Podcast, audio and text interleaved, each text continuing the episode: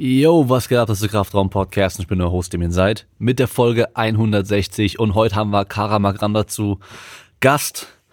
Er ist der fitteste in Deutschland, er macht Crossfit und ist äh, angehender Sportlehrer, also somit natürlich dann auch direkt der fitteste Sportlehrer Deutschlands oder vielleicht sogar auch der Welt. Ich weiß nicht genau, wie viele Crossfitter, gute Crossfitter auch Sportlehrer sind.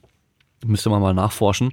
Und auf jeden Fall geht es heute einmal um seine Verletzung, die er vor nicht allzu langer Zeit hat und seine Reha. Also er war hat sich am Rücken verletzt, hat sich schon mehrmals am Rücken verletzt und diesmal sogar so stark, dass er nicht richtig laufen konnte, dass sein Bein taub war und ähm, seine Muskulatur teilweise gar nicht funktioniert hat. Mittlerweile geht es wieder deutlich besser. Äh, dann auch über sein Studium und seine Arbeit, seine aktuelle Situation, was Home Gym angeht und dann auch ja nochmal generell auch über CrossFit und halt auch eben, warum man auch einfach für Training vielleicht auch zahlen sollte. Also es war am Schluss einfach zufällig noch ein Gespräch ist entstanden äh, durch die Frage, ob CrossFit äh, zu teuer ist, um populärer zu werden noch. Ähm, und dadurch sind wir eben auf das Thema gekommen. An sich äh, cooles Interview gewesen oder Gespräch, muss man eher sagen. Sehr, sehr, sehr cooler Typ, hat richtig Spaß gemacht. Und ähm, wir haben das Ganze aufgenommen vor, lass mich überlegen, zwei oder drei Wochen, ich bin mir nicht mehr ganz sicher, auf jeden Fall vor dem Lockdown noch. Deswegen nicht wundern, dass wir da noch ein bisschen anders über die Sache sprechen. Ähm, wir hatten da schon gedacht, dass es wahrscheinlich so kommen wird, äh, wie es jetzt aktuell gerade ist. Äh, aber wir wussten es eben noch nicht. Ja? Also von daher äh, eben schon einfach ein paar Wochen her gewesen. Und wie immer, Ihr könnt mir den riesen Gefallen machen und den Podcast unterstützen. Wir haben mehrere Möglichkeiten zu unterstützen. Einmal natürlich mit Merchandise. Ich habe jetzt hier in meinem Kraftraum, in meinem Büro, in meinem Podcast-Studio auch ein offizielles Lager eingerichtet. Das heißt, ich habe hier die ganzen Hoodies, die T-Shirts und so weiter und auch Banner jetzt hier schön gelagert und habe mir eine kleine Versandstation eingebaut. Das heißt, da kann ich auch die Sachen noch schneller und besser verpacken und äh, an euch dann verschicken. Dann, also das Ganze könnt ihr natürlich machen bei kraftraumshop.de. Ähm, dann haben wir noch die Möglichkeit, also natürlich äh, kostenlos erstmal eine 5-Sterne-Bewertung bei Apple Podcasts oder egal, wo du auch den Podcast anhörst und bewerten kannst, eine gute Bewertung abzugeben. Und dann kann man, wenn man eh schon bei ESN oder fitmart.de Proteinpulver, Kreatin, Pre-Workout oder sonst irgendwas kaufen möchte, das Ganze mit dem Code Kraftraum machen und 20% dabei sparen. Und also aufpassen, ihr zahlt 80% vom Kaufpreis, vom Originalpreis, bekommt trotzdem 100% Produkt. Der Hammer, oder? Also mit dem Code Kraftraum. Dann der Code Kraftraum gilt auch bei sbarrel.com. Da könnt ihr euch Jeanshosen, ich habe in letzter Zeit sogar, obwohl ich es nicht muss, wieder mal Jeanshosen getragen und habe ich die äh, S-Barrel-Hosen eben getragen und wieder festgestellt, dass die an den Beinen super gut passen, am Po auch gut passen und trotzdem am Bund eng sind und eben nicht so weit sind und ich keinen Gürtel brauche, um die anzuziehen. Das ist der Hammer. Äh, da könnt ihr 10% sparen mit dem Code Kraftraum. Und wenn ihr, wie so viele andere auch, gerade nicht trainieren könnt, weil ihr kein Home Gym habt, dann könnt ihr euch mal bei simpleproducts.de umschauen nach Home Gym Equipment. Äh, ich bin mir nicht sicher, ob es aktuell noch einen Rack gibt. Äh, die letzten Tage waren auf jeden Fall immer wieder Racks verfügbar. Es gibt auf jeden Fall noch eine Flachbank, äh, das weiß ich. Es gibt, glaube ich, auch Gewichte. Ich bin mir nicht ganz sicher. Alle Shops aktuell in Deutschland sind eigentlich so gut wie ausverkauft, deswegen müsst ihr mal reinschauen. Da könnt ihr auf jeden Fall mit dem Code Kraftraum 7% sparen. Und zuletzt noch Patreon für die, die mit all dem ganzen Kram hier noch nicht genug Supporters haben und noch mehr supporten möchten, könnt ihr sehr gerne bei patreon.com slash Kraftraum offizieller Supporter werden das ganze Ding noch unterstützen und wir machen da auch hin und wieder mal exklusive Livestreams, bei denen wir irgendwelche Technikchecks machen können. Wir können uns Trainingspläne angucken von euch. Wir können auch einfach so Fragen beantworten und ihr könnt mir generell auch Fragen stellen und so weiter. Also von daher patreon.com slash Kraftraum, da kann man auch noch Supporter werden. Und damit wünsche ich euch viel Spaß mit der Folge.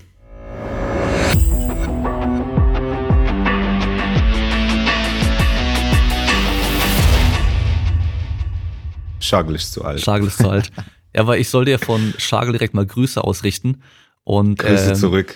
Ich soll fragen, Siehst wann du den manchmal? Nee, wir haben halt geschrieben. Äh, ich bin ja in Ah, Stuttgart okay. und er ist ganz oben. Das heißt, wir sind ein bisschen weit entfernt, aber Du bist in Stuttgart. ja.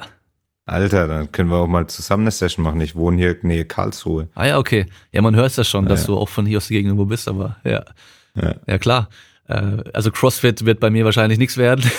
Wir aber können eine Powerlifting-Session machen. ja, genau. Ja, wir. was wolltest du, was gerade dabei vom Schagel, sollst du mir was sagen? Genau, ja. Äh, wann du denn so stark bist wie er. Dauert noch ein bisschen die Reha, aber danach Jam wäre das. Ja, geil. Okay, weil ich habe ja bei dir auf Instagram gesehen, äh, 170 Kilo auf sieben, glaube ich, Kniebeuge. Hm. Ich glaube, das schafft Schagel Hm. nicht. Nee, Eben, also schafft er auch nicht. ist wahrscheinlich nur gerade, weil du in der Reha bist, deswegen Ja, kann genau. er große Töne spucken. Mhm. Ja, du hast ja schon äh, angesprochen, äh, Joshua war ja auch schon mal hier, Joshua Wichtrup im, im Podcast, war 2018 der Mhm. fitteste in Deutschland. Also im Endeffekt der Sieger Genau. der deutschen CrossFit Games, kann man sie nicht ganz nennen, aber ähm, Die 2019 deutsche, das ist im Endeffekt wie die deutsche Meisterschaft, Genau. kannst du sagen. Ja. und 2019 hast du den Titel geholt. Ja, das war ja ein bisschen komisches Jahr. Wir hatten ja zweimal diese deutsche Meisterschaft. Mhm. Wir hatten sie ganz im Frühjahr in dem alten Schema. Das war dann so, dass wir immer im März, glaube ich, genau, die Open hatten. Und dann wurde die im gleichen Jahr nochmal abgehalten im Oktober. Genau. Und er hat die im Frühjahr gewonnen und ich habe die im Spätjahr gewonnen. Okay, also teilt ihr euch eigentlich so den Titel dann. Ja, die wurden unterschieden in 2019 und 2020. Also die im Ende, Mhm. also am, im Oktober, die wurde dann 2020 genannt. Und die hätte dich dann auch dieses Jahr für die Weltmeisterschaft qualifiziert, die natürlich aufgrund von Covid dann ja, Ja, genau. gesagt wurde oder verändert wurde, weitaus verändert wurde. Ja. Ja, das wäre nämlich gleich mein nächster Punkt gewesen, weil ich habe gesehen, du bist in der Qualität eingeladen worden, dann für die CrossFit Games 2020 und die haben jetzt äh, so normal nicht stattgefunden. Ist natürlich schon ärgerlich, Mhm. oder? ja, wie so vieles in der Pandemiesituation, aber da musst du halt einfach weiter nach vorne schauen, ja. Aber ärgerlich, klar, ist es, aber es gibt Schlimmeres. Mhm. Ja, es ist kein, kein Todesfall, es ist keine Insolvenz, alles mögliche, was Leute betrifft. Also ich kann nur davon klagen, dass ich den Luxus nicht hatte, auf die Weltmeisterschaft zu gehen. Ja. Ja. Aber bist du dann direkt für die nächste auch schon qualifiziert oder weiß man da noch gar nichts? Mhm. Genau nicht, nee. Also die Qualifikation, die bleiben jetzt aus und dann für das nächste Mal muss man sich wieder qualifizieren. Okay. Ja. Also das heißt, da musst du auf jeden Fall hart arbeiten, dass du dich wieder qualifizierst, oder? Ja, hart arbeiten ist in dem Sport ja quasi das Tageswerk. Jetzt kommt die Sache, dass das Schema schon wieder geändert worden ist. Also die quasi Geschäftsführung von CrossFit hat sich so ein bisschen geändert, beziehungsweise auch der Inhaber. Und das alte Schema mit März ist jetzt wieder am Start. Also normalerweise würden wir ja im Oktober weitermachen, aber jetzt ist es wieder in den März verlagert. Und da meine Reha halt über den März hinaus noch gehen wird, muss ich halt leider nächstes, nächstes Frühjahr einfach ja, klüger sein, als ich will und dort nicht dran teilnehmen Mhm. und dann weiterhin auf die Reha setzen und dann 2022 mir mein Ticket wieder stempeln. Ja, Okay, also noch noch ein langer Weg auf jeden Fall vor dir. Ja, das ist aber in Ordnung. Ähm, Reha für was genau? Ich hatte einen ziemlich mies großen Bandscheibenvorfall. Also das war jetzt nicht der erste. Der erste, den, den ersten hatte ich glaube mit 17 oder so. Also der war ziemlich früh. Jetzt bin ich 29, aber diesmal hatte ich einen, der war circa zweieinhalb Zentimeter groß. Also der war so groß, dass er von einem Segment ins nächste runter hing, wie so ein Sack. Okay. Und dann tatsächlich sogar dort dann ausschlaggebend ähm, war halt, dass er dort eine Lähmung hervorgerufen hat. Also mein rechtes Bein war teils gelähmt, beziehungsweise es, es war scheinbar stark gelähmt, nur durch die paar Prozent, die einem noch bleiben an Funktionalität und Muskelkraft, konnte ich zumindest mal noch funktionieren im Alltag. Also ich konnte zwar nicht mehr wirklich gehen, da ist halt das Bein ein bisschen hinterher geschleppt, meine Wadenfunktion war halt komplett weg. Also quasi, da, also ein, ein Wadenheben wäre unmöglich gewesen oder auch ein normaler Schritt. Ja, und dann war doch echt mal, ja, jetzt an der Zeit, mal eine gute Reha zu durchlaufen, weil ich war theoretisch seit Beginn meiner, nennen wir es jetzt mal CrossFit-Karriere, durchgehend eigentlich irgendwie verletzt. Hab halt irgendwie immer weiter gepusht und das kann man dann als unklug bezeichnen. Klar, es hat mich dahin gebracht, wo ich jetzt bin. Ich würde es auch nicht mehr missen, aber jetzt ist es an der Zeit, doch mal ein bisschen klüger zu sein und sich die Zeit zu nehmen und dann noch besser zurückzukommen, anstatt wieder mit den alten Wehwehchen nur Haus zu halten. Ja. Und deswegen wird es jetzt mal richtig angegangen. Und ich bin auch auf einem sehr guten Weg. Ich hatte auch einen extrem geilen Neurochirurgen. Also ich wurde gar nicht operiert, aber der mich extrem gut beraten hat. Ich habe einen super genialen Physio an der Hand. Ich habe einen tolles Support-Team einfach drumherum und ich habe auch einfach so ein bisschen mein eigenes Mindset damit umzugehen halt geändert und doch effektiver geworden jetzt, als es in der Vergangenheit war. Ja, okay. Das heißt, einmal jetzt aussetzen, aber dafür langfristig nicht das ganze Ding mit dir rumschleppen die ganze Zeit, wie du es ja scheinbar mhm. schon gemacht hast. Äh, ja. 17 Jahre alt ist aber schon auch richtig früh für so einen ersten Bandscheibenvorfall. Das, ja. Wie kam das? Weißt du das noch? Ja, ja. Also ich habe ähm, früher geboxt. 17, vielleicht war ich auch 18, weil ich habe mit 14, glaube ich, angefangen zu boxen. Und das Ganze dann ziemlich direkt aktiv auch. Und es hat so vier Jahre angehalten. Ja, es müsste dann 18 gewesen sein. Vielleicht so im Wechsel von 17 auf 18, da kam irgendwann der Bandscheibenvorfall. Und ich war da nicht wirklich ähm, gut angeleitet. Also weder hatte ich einen Coach, der mir wirklich zur Seite stand. Mein Prinzip war einfach, ich trainiere einfach die ganze Zeit, wenn ich wach bin. Also es hieß zum Geschäft fahren mit dem Fahrrad oder joggen, dann dort vor der Arbeit, während der Arbeit, nach der Arbeit trainieren und das war einfach viel zu viel für den Körper. Also in jeder Hinsicht. Ich hatte auch mal ein Jahr, da war ich fast durchgehend krank. Also und dann halt irgendwann hat der Körper gestreikt und boah, ich weiß gar nicht mehr wie. Doch, ich, doch, doch. Ich glaube, es war, glaube ich, sogar bei einem der ersten Versuche, dann Krafttraining mit ins Training zu integrieren. Ja. Und da war das ein Sumo Deadlift. Und da war noch irgendwie der, ja, die Info, die ich hatte, war, okay, dein Rücken muss maximal gerade sein. Und dann habe ich, glaube ich, in so einer krassen Hohlkreuzposition gezogen und dann hat es irgendwann halt mal gebatscht. Aber dann war es auch noch gar nicht so schlimm, es wurde dann immer schlimmer und irgendwann war es dann so weit, dass ich meine Schuhe halt nicht mehr binden konnte für ein halbes Jahr und so und mein Bein kaum noch anheben konnte, weil der Stress, der dann so ein bisschen auf den Nerv kommt, wenn du ja dein Bein vor dir hochhebst, es war dann schon zu viel.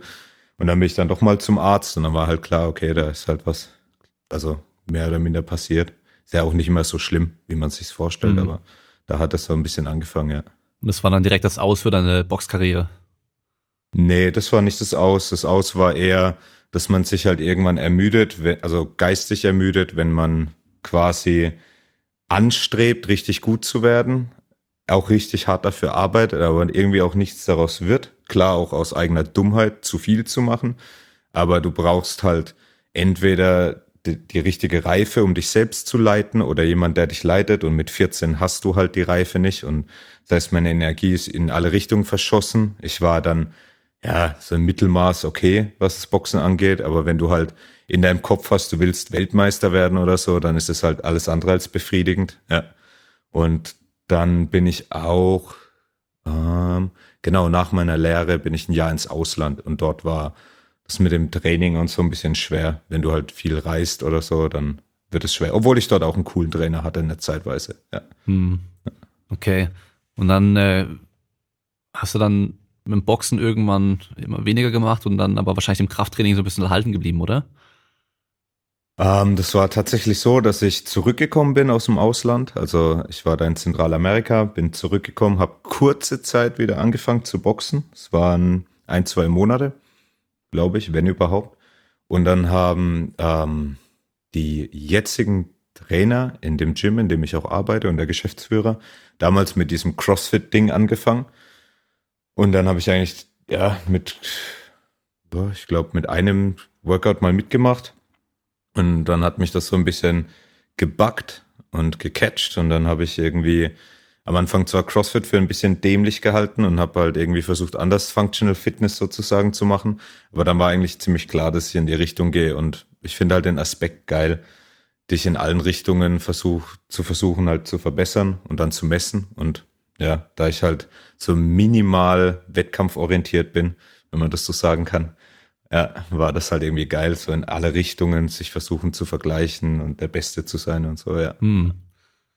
Und dann habe ich auch komplett aufgehört zu boxen. Also da gab es keinen Mittelweg, sondern da wurde halt dann komplett geswitcht. Okay.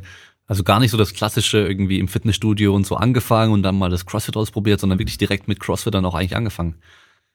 Nee, ähm, ich habe, als ich meinen Rücken damals das erste Mal, also während dem ähm, ich noch geboxt habe und dann versucht habe, so ein bisschen Krafttraining mit reinzubringen, als ich da dann quasi verletzt war, wenn man so sagen darf, konnte ich kaum noch boxen. Also mit dem, das ist halt, Boxen ist sehr dynamisch, ja, viel Rotation, viel Explosivität. Und dann bin ich damals, bevor ich ins Ausland gegangen bin, ähm, quasi nur noch im Kraftraum gewesen, weil du halt solche Übungen doch deutlich kontrollierter machen kannst. Hab dann so einen Mix gefahren aus Bodybuilding, Conditioning mit Gewichten, Krafttraining, Powerlifting, ja. Und dann war das für mich auch so in gewisser Weise so Normalität, da mitzutrainieren, solche Dinge zu machen. Aber dann, als ich dann das erste Mal so ein CrossFit-Workout gemacht habe, dann war schon dieser Conditioning-Aspekt irgendwie vorne mit dabei, auf jeden Fall. Mhm. Ja. Wann war das ungefähr, als du mit dem CrossFit angefangen hast? Ja, müsste jetzt vor sieben Jahren gewesen sein. Okay. Ziemlich. Hast du, merkst du da einen, einen, großen Unterschied, eine große Entwicklung von CrossFit damals zu CrossFit jetzt hier in Deutschland? Weil mm. ich kenne viele Stories von, äh, von mit den ersten Coaches, die in den USA dann diese die allererste Certification gemacht haben, die es gab und dann auch die allerersten Gyms aufgemacht haben und die sagen halt, das war damals gar nicht zu vergleichen. Es war so ein paar Leute, die halt krass drauf waren, die bei sich in der Garage dann irgendwie Training gemacht haben mit anderen Leuten noch zusammen und so. Und mittlerweile ist ja so ein, ja, ein riesen Business einfach geworden und halt eben dieses ganze ganz kleine familiäre ist einfach nicht mehr ganz so arg da, wie es halt früher war, wo jeder jeden kennt, der halt irgendwie eine CrossFit-Zertifikation äh, und sowas hat. Mhm. Also ich war am Anfang nicht so tief drin, von dem, auch von der Kenntnis, wer ist jetzt Coach, wo ist ein Gym, nicht mal wer ist wer in, auf der Athletenszene quasi oder in der Athletenszene. Ich kann vielleicht davon sprechen oder man sieht halt jetzt, dass sich CrossFit zwar selbst findet, aber immer weiter weg von den Grundsätzen oder von dem ursprünglichen. Ursprünglich war das ja so ein bisschen eine Hardcore-Community, die irgendwie nur irgendwelche Metcons ballert und jedes Mal versucht sich ja komplett zu zerlegen. Und mittlerweile wurde halt auch vielen klar, dass man so nicht unbedingt effektiv trainieren kann, sondern halt auch irgendwie andere Aspekte mal forciert. Und ähm, ich glaube, das ist eine Entwicklung, die sieht man in den meisten Gyms. Auch die quasi Landschaft der Trainerzertifikation nimmt ja zu. Die haben jetzt ja viele externe Scheine mit aufgenommen in ihr Programm, nicht nur noch dieses eigene dogmatische wir lehren einen Grundsatz und das war's dann, sondern aus vielen Welten kommen jetzt Dinge zusammen. Und ich finde es eine sehr positive Entwicklung. Man darf auch die anfänglichen Fehler nicht zu hoch ja, wiegen, weil die hat jede Community, die so heranwächst. Ich meine, es ist ein sehr junger Sport. Mm, das familiäre auf der kleinen Basis kann ich jetzt nicht davon sprechen, dass das verloren geht, weil wir halt eine Box sind, die sehr klein ist, aber ich verstehe auch da den Aspekt, dass früher Gyms vielleicht sehr klein waren, eher diesen Garagen-Gym-Charakter hatten. Und jetzt gibt es ja große kommerzielle Versionen davon, also wirklich, die dann vier, fünf, 600 Mitglieder plus haben. Ich meine, in Island gibt es ja ein Gym, das hat, glaube ich, über 1000 Mitglieder oder so. Da gleicht es dann schon eher so einem kommerziellen Gym, ja. Ja, gut, Island ist ja da im CrossFit auch echt so eine besondere Nation irgendwie, so super klein eigentlich, mit wenigen Einwohnern und mhm. sowas, aber dann im CrossFit echt, äh, ja, einfach echt stark so. Da gibt's äh, immer einen Top, Top 10, glaube ich, sind immer irgendwelche Isländer mit dabei. Ich glaube, die besten Frauen bisher waren die meisten, glaube ich, ja auch schon wirklich Isländerinnen und so. Äh, vielleicht, weiß ich, weiß gar nicht, wie rum war es da? Gab es da zuerst die krassen Athleten und dadurch wurde CrossFit noch populärer bei denen oder war das von Anfang an so ein Hype bei denen? Weil irgendwo muss es ja schon so einen Jetzt Zusammenhang geben. Schwer zu sagen. Ich meine, ich kann nur den Zusammenhang, den es jetzt gibt, vielleicht so ein bisschen rauslesen, indem das halt das fast ein Volkssport dort ist. Also die Zahlen kenne ich nicht ganz, aber es ist so, geht in die Richtung, glaube ich, dass jeder Fünfte irgendwie Functional Fitness macht oder aufwärts sogar oder mehr Leute noch. Und dadurch kommt halt enorm, ein enormer Anteil auch an guten Leuten hervor. Selbst wenn das so eine kleine Nation ist, einfach die Menge macht's dann irgendwo.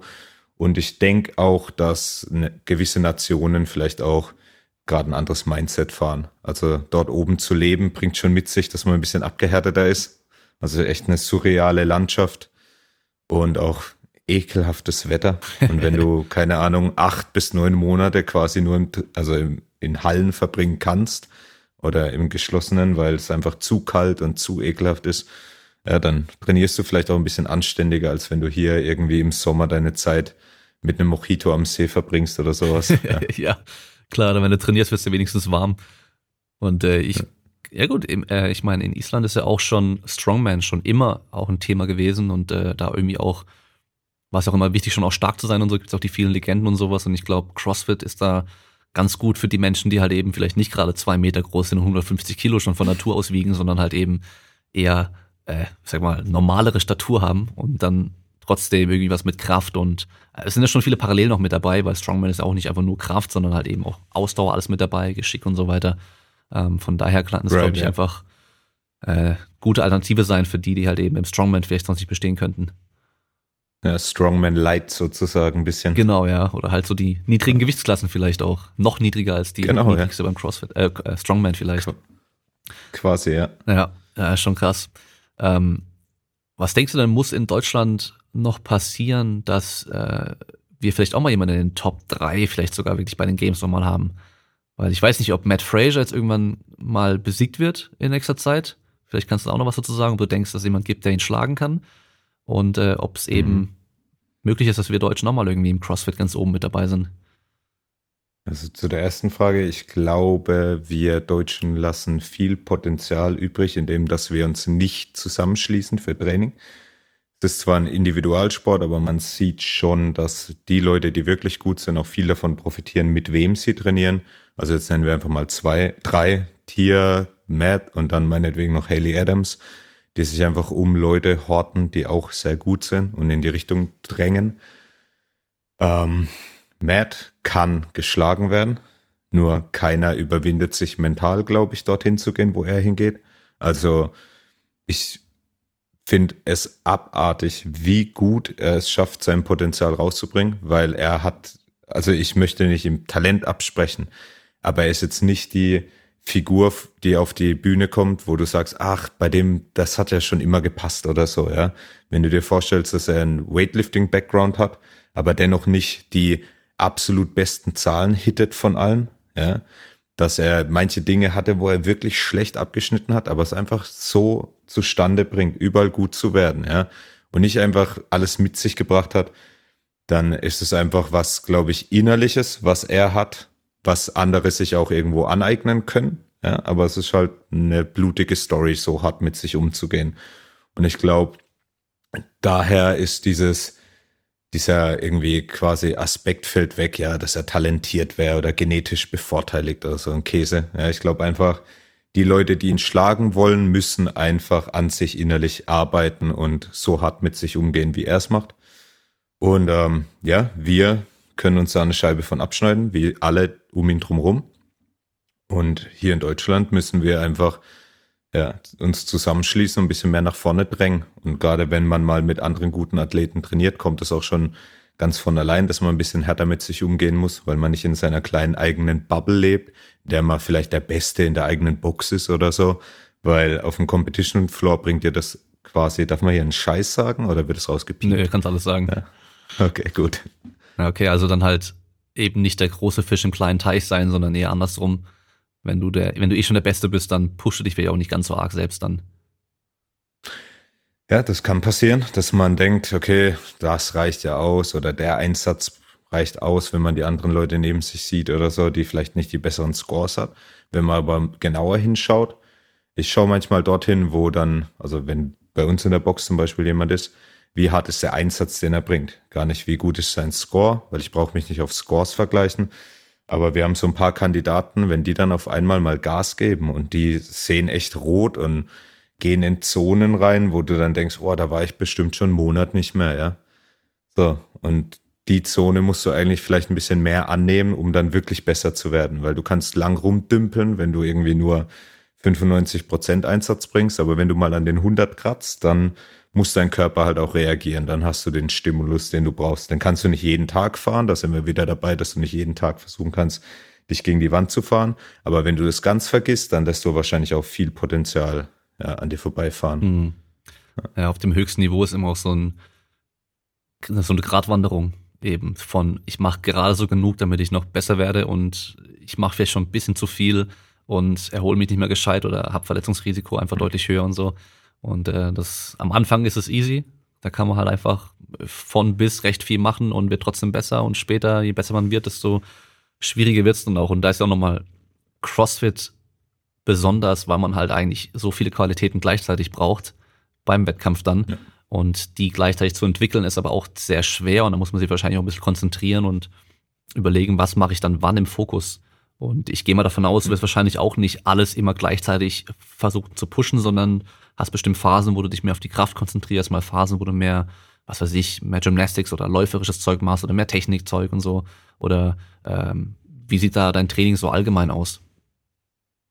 Wow, mein Training hat sich jetzt stark geändert, sagen wir mal, in, seit, seit Beginn der Reha. Davor habe ich tatsächlich durchgehend eigentlich versucht, alles ein bisschen zu pushen, was okay. vielleicht, wie, wie erwähnt, aber nicht das Klügste war. Jetzt im Moment klar geleitet davon, was tut mir gut, was tut mir nicht so gut im Moment. Also ich plane jetzt momentan auch nur noch sehr kurzfristig. Ich plane maximal drei Wochen im Moment. Und ich habe auf jeden Fall ein paar Dinge immer mal wieder im Fokus. Manche dann lasse ich mitlaufen, die ich gerade auch vielleicht gar nicht pushen sollte. Also jetzt irgendwie einen Squat-Cycle reinzubringen, wäre wahrscheinlich der größte Bullshit, den ich machen könnte. Ja, und dadurch, klar, habe ich jetzt auf jeden Fall manche Dinge mehr im Fokus, manche weniger. Und dann versucht man ja dieses ganze Puzzle ein bisschen zusammenzustückeln. Ja, mal hier wieder ein bisschen hochfahren, dann erhalten, trainieren, dann die andere Sache hochfahren, dort erhalten, wieder die andere pushen.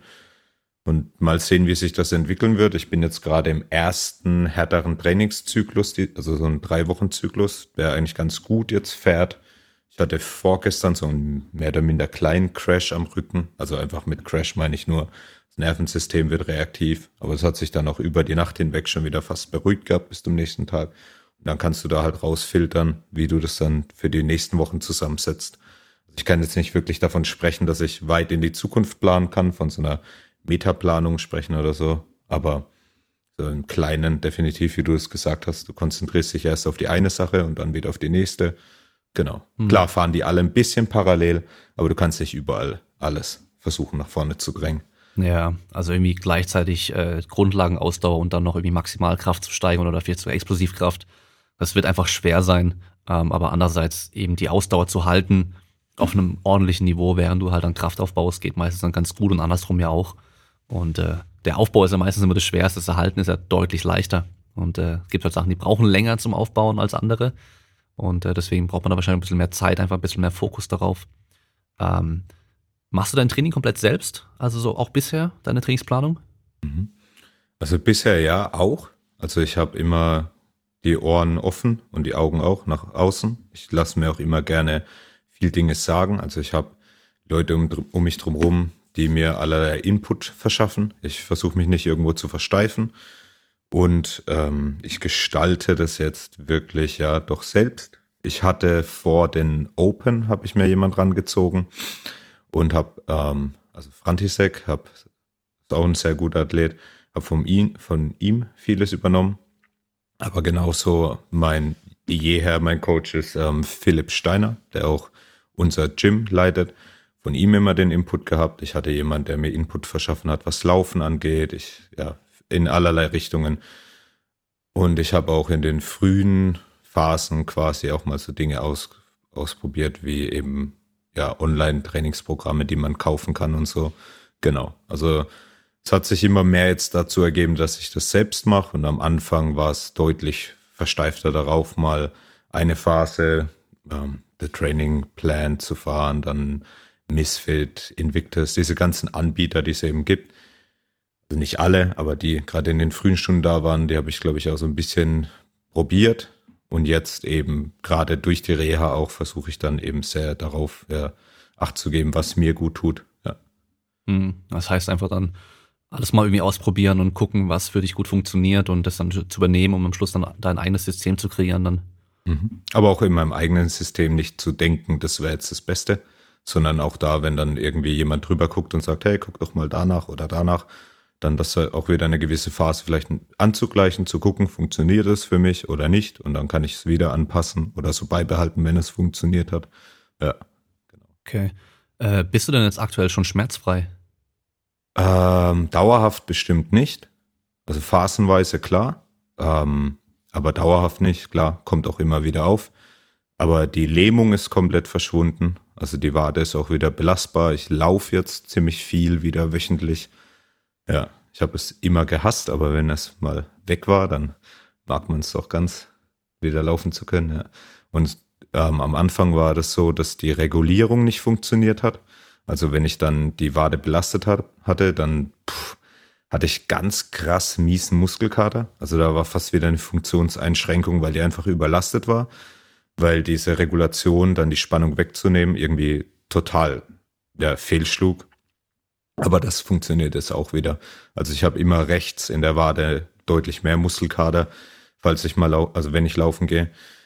Aber ähm, ja, es ist schon wieder so weit, dass ich eigentlich ja, damit gut umgehen kann. Und Schmerzen kommen ganz klar immer mal wieder auf, wie jetzt vorgestern oder so, aber die regulieren sich auch immer wieder gut und ich bin jetzt nicht mehrere Tage am Stück im Schmerz. Ja. Okay, also so der Alltag ist schon mal wieder normal und kannst ja, alles machen mega. und so und Training, da reagiert der Körper halt dann noch, je nachdem, wie, wie du es machst dann. Genau, aber generell ist es ziemlich gut. Okay, und trainingstechnisch kannst du auch schon alles machen, also im Kraftraum, Gewichtheben, den ganzen Kram, Sprünge, mhm. Seilspringen, Laufen und so geht alles wieder. Ja, ich achte halt drauf, also so manche Dinge wie jetzt einen Boxjump zu nehmen und dann runter zu springen von der Box mache ich nicht. Gewichtheben konzentriere ich mich jetzt auf leichtere Prozentwerte. Ich mache meine Squats im Moment eben nur Front Squats und die pausiert und langsam oder Tempo halt, wie du es nennen willst. Keinerlei Back Squats, die taten mir nicht gut. Ähm, Züge und Deadlifts lasse ich zumindest diesen Zyklus noch fast aus. Also ich habe so ein bisschen Romanian Deadlifts in einem höheren Wiederholungsbereich drin und sehr ja, wenig Gewicht und so und mache im Endeffekt ein bisschen mehr Bodybuilding, als jetzt irgendwie mein CNS rauszufordern. Ja, weil das einfach nur nicht der Punkt ist, an dem ich sein sollte, vielleicht. Genau. Und klar, Gewichtheben ist in, einem, in einer kleinen Portion jetzt täglich drin. Einfach so acht Sätze oder so mit leichten Prozentwerten Gymnastics, also turnerische Elemente sind drin, auch da eben in einem Maß. Viel Conditioning, einfach morgens immer eine Einheit. Bodybuilding oder Accessory Work, wie du es nennen willst, ist so eine tägliche Basis. Und da kommt auch dann auch vier Stunden Training zusammen. Also passt dann schon. Und der Körper reagiert eigentlich ganz gut drauf. Ja. Also machst du schon morgens eine Einheit und abends eine Einheit. Genau, morgens eine Stunde, abends nochmal dann ausgedehnt, also auch mit ein bisschen Trödeln und das passt dann genau nochmal so zweieinhalb, drei Stunden. Genau. Ja. Und äh, wie oft pro Woche? Ähm, Im Moment sechs Tage. Ich war zwar immer ein Feind von einem Rest-Day, also ich hatte in den sieben Jahren davor nie einen Rest-Day, aber wie gesagt, man wird vielleicht auch mit dem Alter und mit den Verletzungen klüger und jetzt habe ich mich gezwungen dazu. Sonntags dann steht Church Day auf dem Trainingsplan und dann geht's zur Oma, gibt's gutes Essen und bisschen Downtime, anstatt dann schon wieder irgendwas zu pushen. Ich verpflichte mich sogar nichts zu machen, weil sonst, ja, wird dann irgendwie fünf Stunden gestretched oder sowas. Das lasse ich sogar ganz aus. Also ich lasse die Finger sonntags jetzt echt von allem, weil ich immer dazu neige, dann irgendwie ins Extrem zu gehen. Wenn ich sage, ich stretch sonntags, dann bin ich vielleicht dann irgendwie acht Stunden vorm Fernseher und stretch. Wäre vielleicht dann auch nicht gut. Ja. Okay. Also so alle, irgendwas im Maßen geht bei dir scheinbar nicht ganz so gut, oder? Nee, ich hab da den Charakter, glaube ich, nicht für, ne. Ja gut, für Leistungssport ist ja nicht schlecht. Also da, da braucht man das ja. meistens schon, auch gerade auch in Wettkampfsituationen, aber äh, bei Verletzungen, da muss man schon auch aufpassen. Also. Korrekt, ja. Also es ja. kann good and evil sein. Also du musst einfach, glaube ich, dich ein bisschen selbst einschränken, um dann es nicht gegen die Wand zu fahren. Ja. Äh, du hattest ja vorhin schon gesagt, dass du das Laufen nie so gemocht hast. Und mhm. ähm, ich weiß auch von Joshua, dass er ähm, vor allem im Laufen ziemlich stark ist. Mhm. Und ähm, ich weiß zum Beispiel von Schagel, dass er am Anfang halt Seilspringen überhaupt nicht konnte und es halt üben musste. Also ist bei dir dann schon das Läuferische eher so dein, deine Schwachstelle oder äh, würde es nicht als Schwachstelle Stärken? bezeichnen? Ich würde es nicht als Schwachstelle bezeichnen, sondern einfach, ich habe keinen Bock gehabt darauf. Okay. Weil ich es irgendwie so langweilig finde und ja, oder fand wenn dir mal was genommen wird, dann wirst du auch irgendwann anfangen, ja, kennst du ja es zu wertschätzen. Also jetzt mag ich es auf einmal tatsächlich. Ähm, das Gute ist, ich habe, also ich habe theoretisch keine Stärken. Dadurch habe ich auch aber genauso wenig im gleichen Maß nicht wirklich dann die Schwäche, die jetzt so nach vorne rückt. Vielleicht eher das Gewicht heben, dass da die Technik und die Gewichte halt noch ein bisschen niedriger waren, als sie sein sollten dadurch habe ich jetzt halt auch eine gute Phase, das ein bisschen auszufeilen. Aber ich hatte jetzt nirgendwo irgendwelche Punkte, wo besonders gut waren und dann halt im Vergleich auch nicht dadurch besonders schlecht. Also es war mhm. alles so ein bisschen in der Mitte rumgegurkt. Ja. Was ja fürs CrossFit aber eigentlich gar nicht schlecht ist, Weil Genau. es bringt dir ja nichts, wenn du Spezialist in einer Sache bist und da halt alle Punkte holst, aber sonst überall halt ganz weit hinten drin bist. Ja. Von daher. Also, wenn meine schlechtesten Events zusammengezählt werden sollten, dann waren die, denke ich, doch alle irgendwo im Gewichtheberischen, wenn dann so irgendwie auf einem Wettkampf 1RM oder sowas rauskam, also eine Einwiederholung Maximum, da gibt es halt dann schon immer Leute, die deutlich stärker sind. Ich war jetzt auch nicht der Allerschwächste, aber bin dann doch eher im hinteren Mittelfeld dann meistens gewesen. Genau. Hm. Und welche von den Sachen machen dir am meisten Bock im Wettkampf? Mm, Was macht mir am meisten Bock im Wettkampf? Puh, gute Oder Frage. welche Situation, weißt du, wo du noch so zurückdenkst und sagst, boah, das war richtig geil so. Ähm, da die, glaub, geilste Situation oder das geilste Event war in Reykjavik. Tatsächlich ein läuferisches Event, es war eher Bergsteigen. Wir mussten einen Wandertrail hochrennen, im Endeffekt auf einen, ja, der quasi höheren Hügel in Island. Also es gibt ja so ein paar Vulkane, die sind richtig hoch, aber der Rest ist meistens eher flach oder hat halt so eine hügelige Landschaft und dort mussten wir hochrennen und ähm, dadurch, da kam mir so ein bisschen zugute, dass ich nicht wirklich weiß, wer wer ist im CrossFit. Und einer sah halt so ein bisschen aus wie ich, also ein bisschen kleiner, gedrungener, bisschen schwerer zu dem Zeitpunkt. Und dann habe ich mich an ihn geheftet, habe gedacht, wenn du Dicky da hochkommst, dann komme ich dir hinterher. Und dann bin ich dem eben an den Fersen gehangen. Und als wir dann fertig waren, hat es auch ganz gut geklappt eigentlich. Und dann hat sich halt irgendwie rausgestellt, dass er, glaube schon neunmal bei den Regionals, also quasi wie Europameisterschaften war, nur halt in den Staaten und fünfmal bei den CrossFit Games oder so. Und das hat mir so gezeigt, hätte ich das wahrscheinlich vorher als Information gehabt, hätte ich mich nicht an ihn geheftet.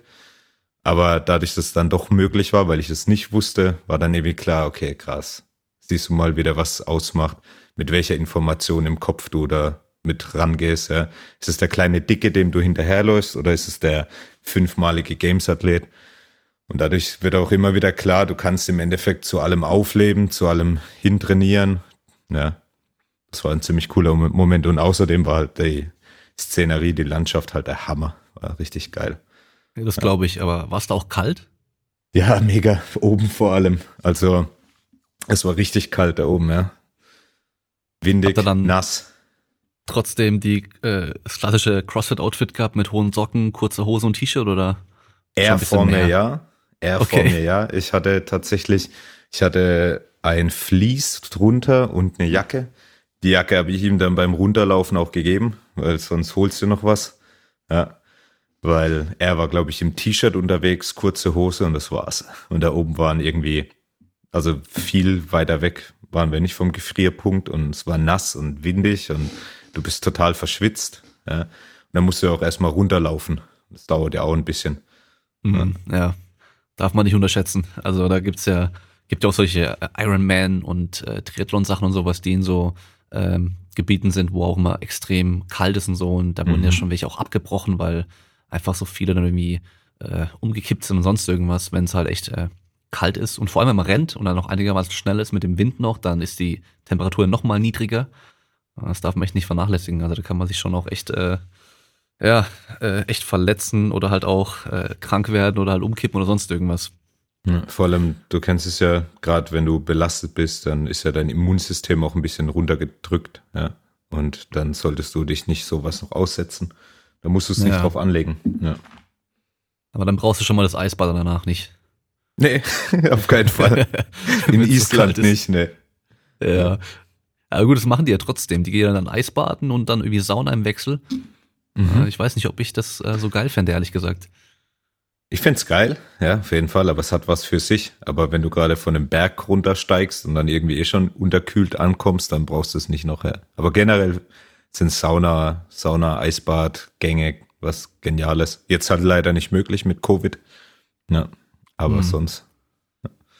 Ja, wie ähm, hat hat es mit dem äh, Covid und so weiter auch ein bisschen äh, dir in die Karten gespielt mit äh, der Reha und so weiter, weil du jetzt eh nicht antreten kannst und im Endeffekt alle nicht antreten können und du einfach die Zeit auch nutzen kannst so? Oder sagst du eigentlich oder ja, andersrum, hättest du die Reha so durchgezogen, wenn alles weiter gelaufen wäre ganz normal?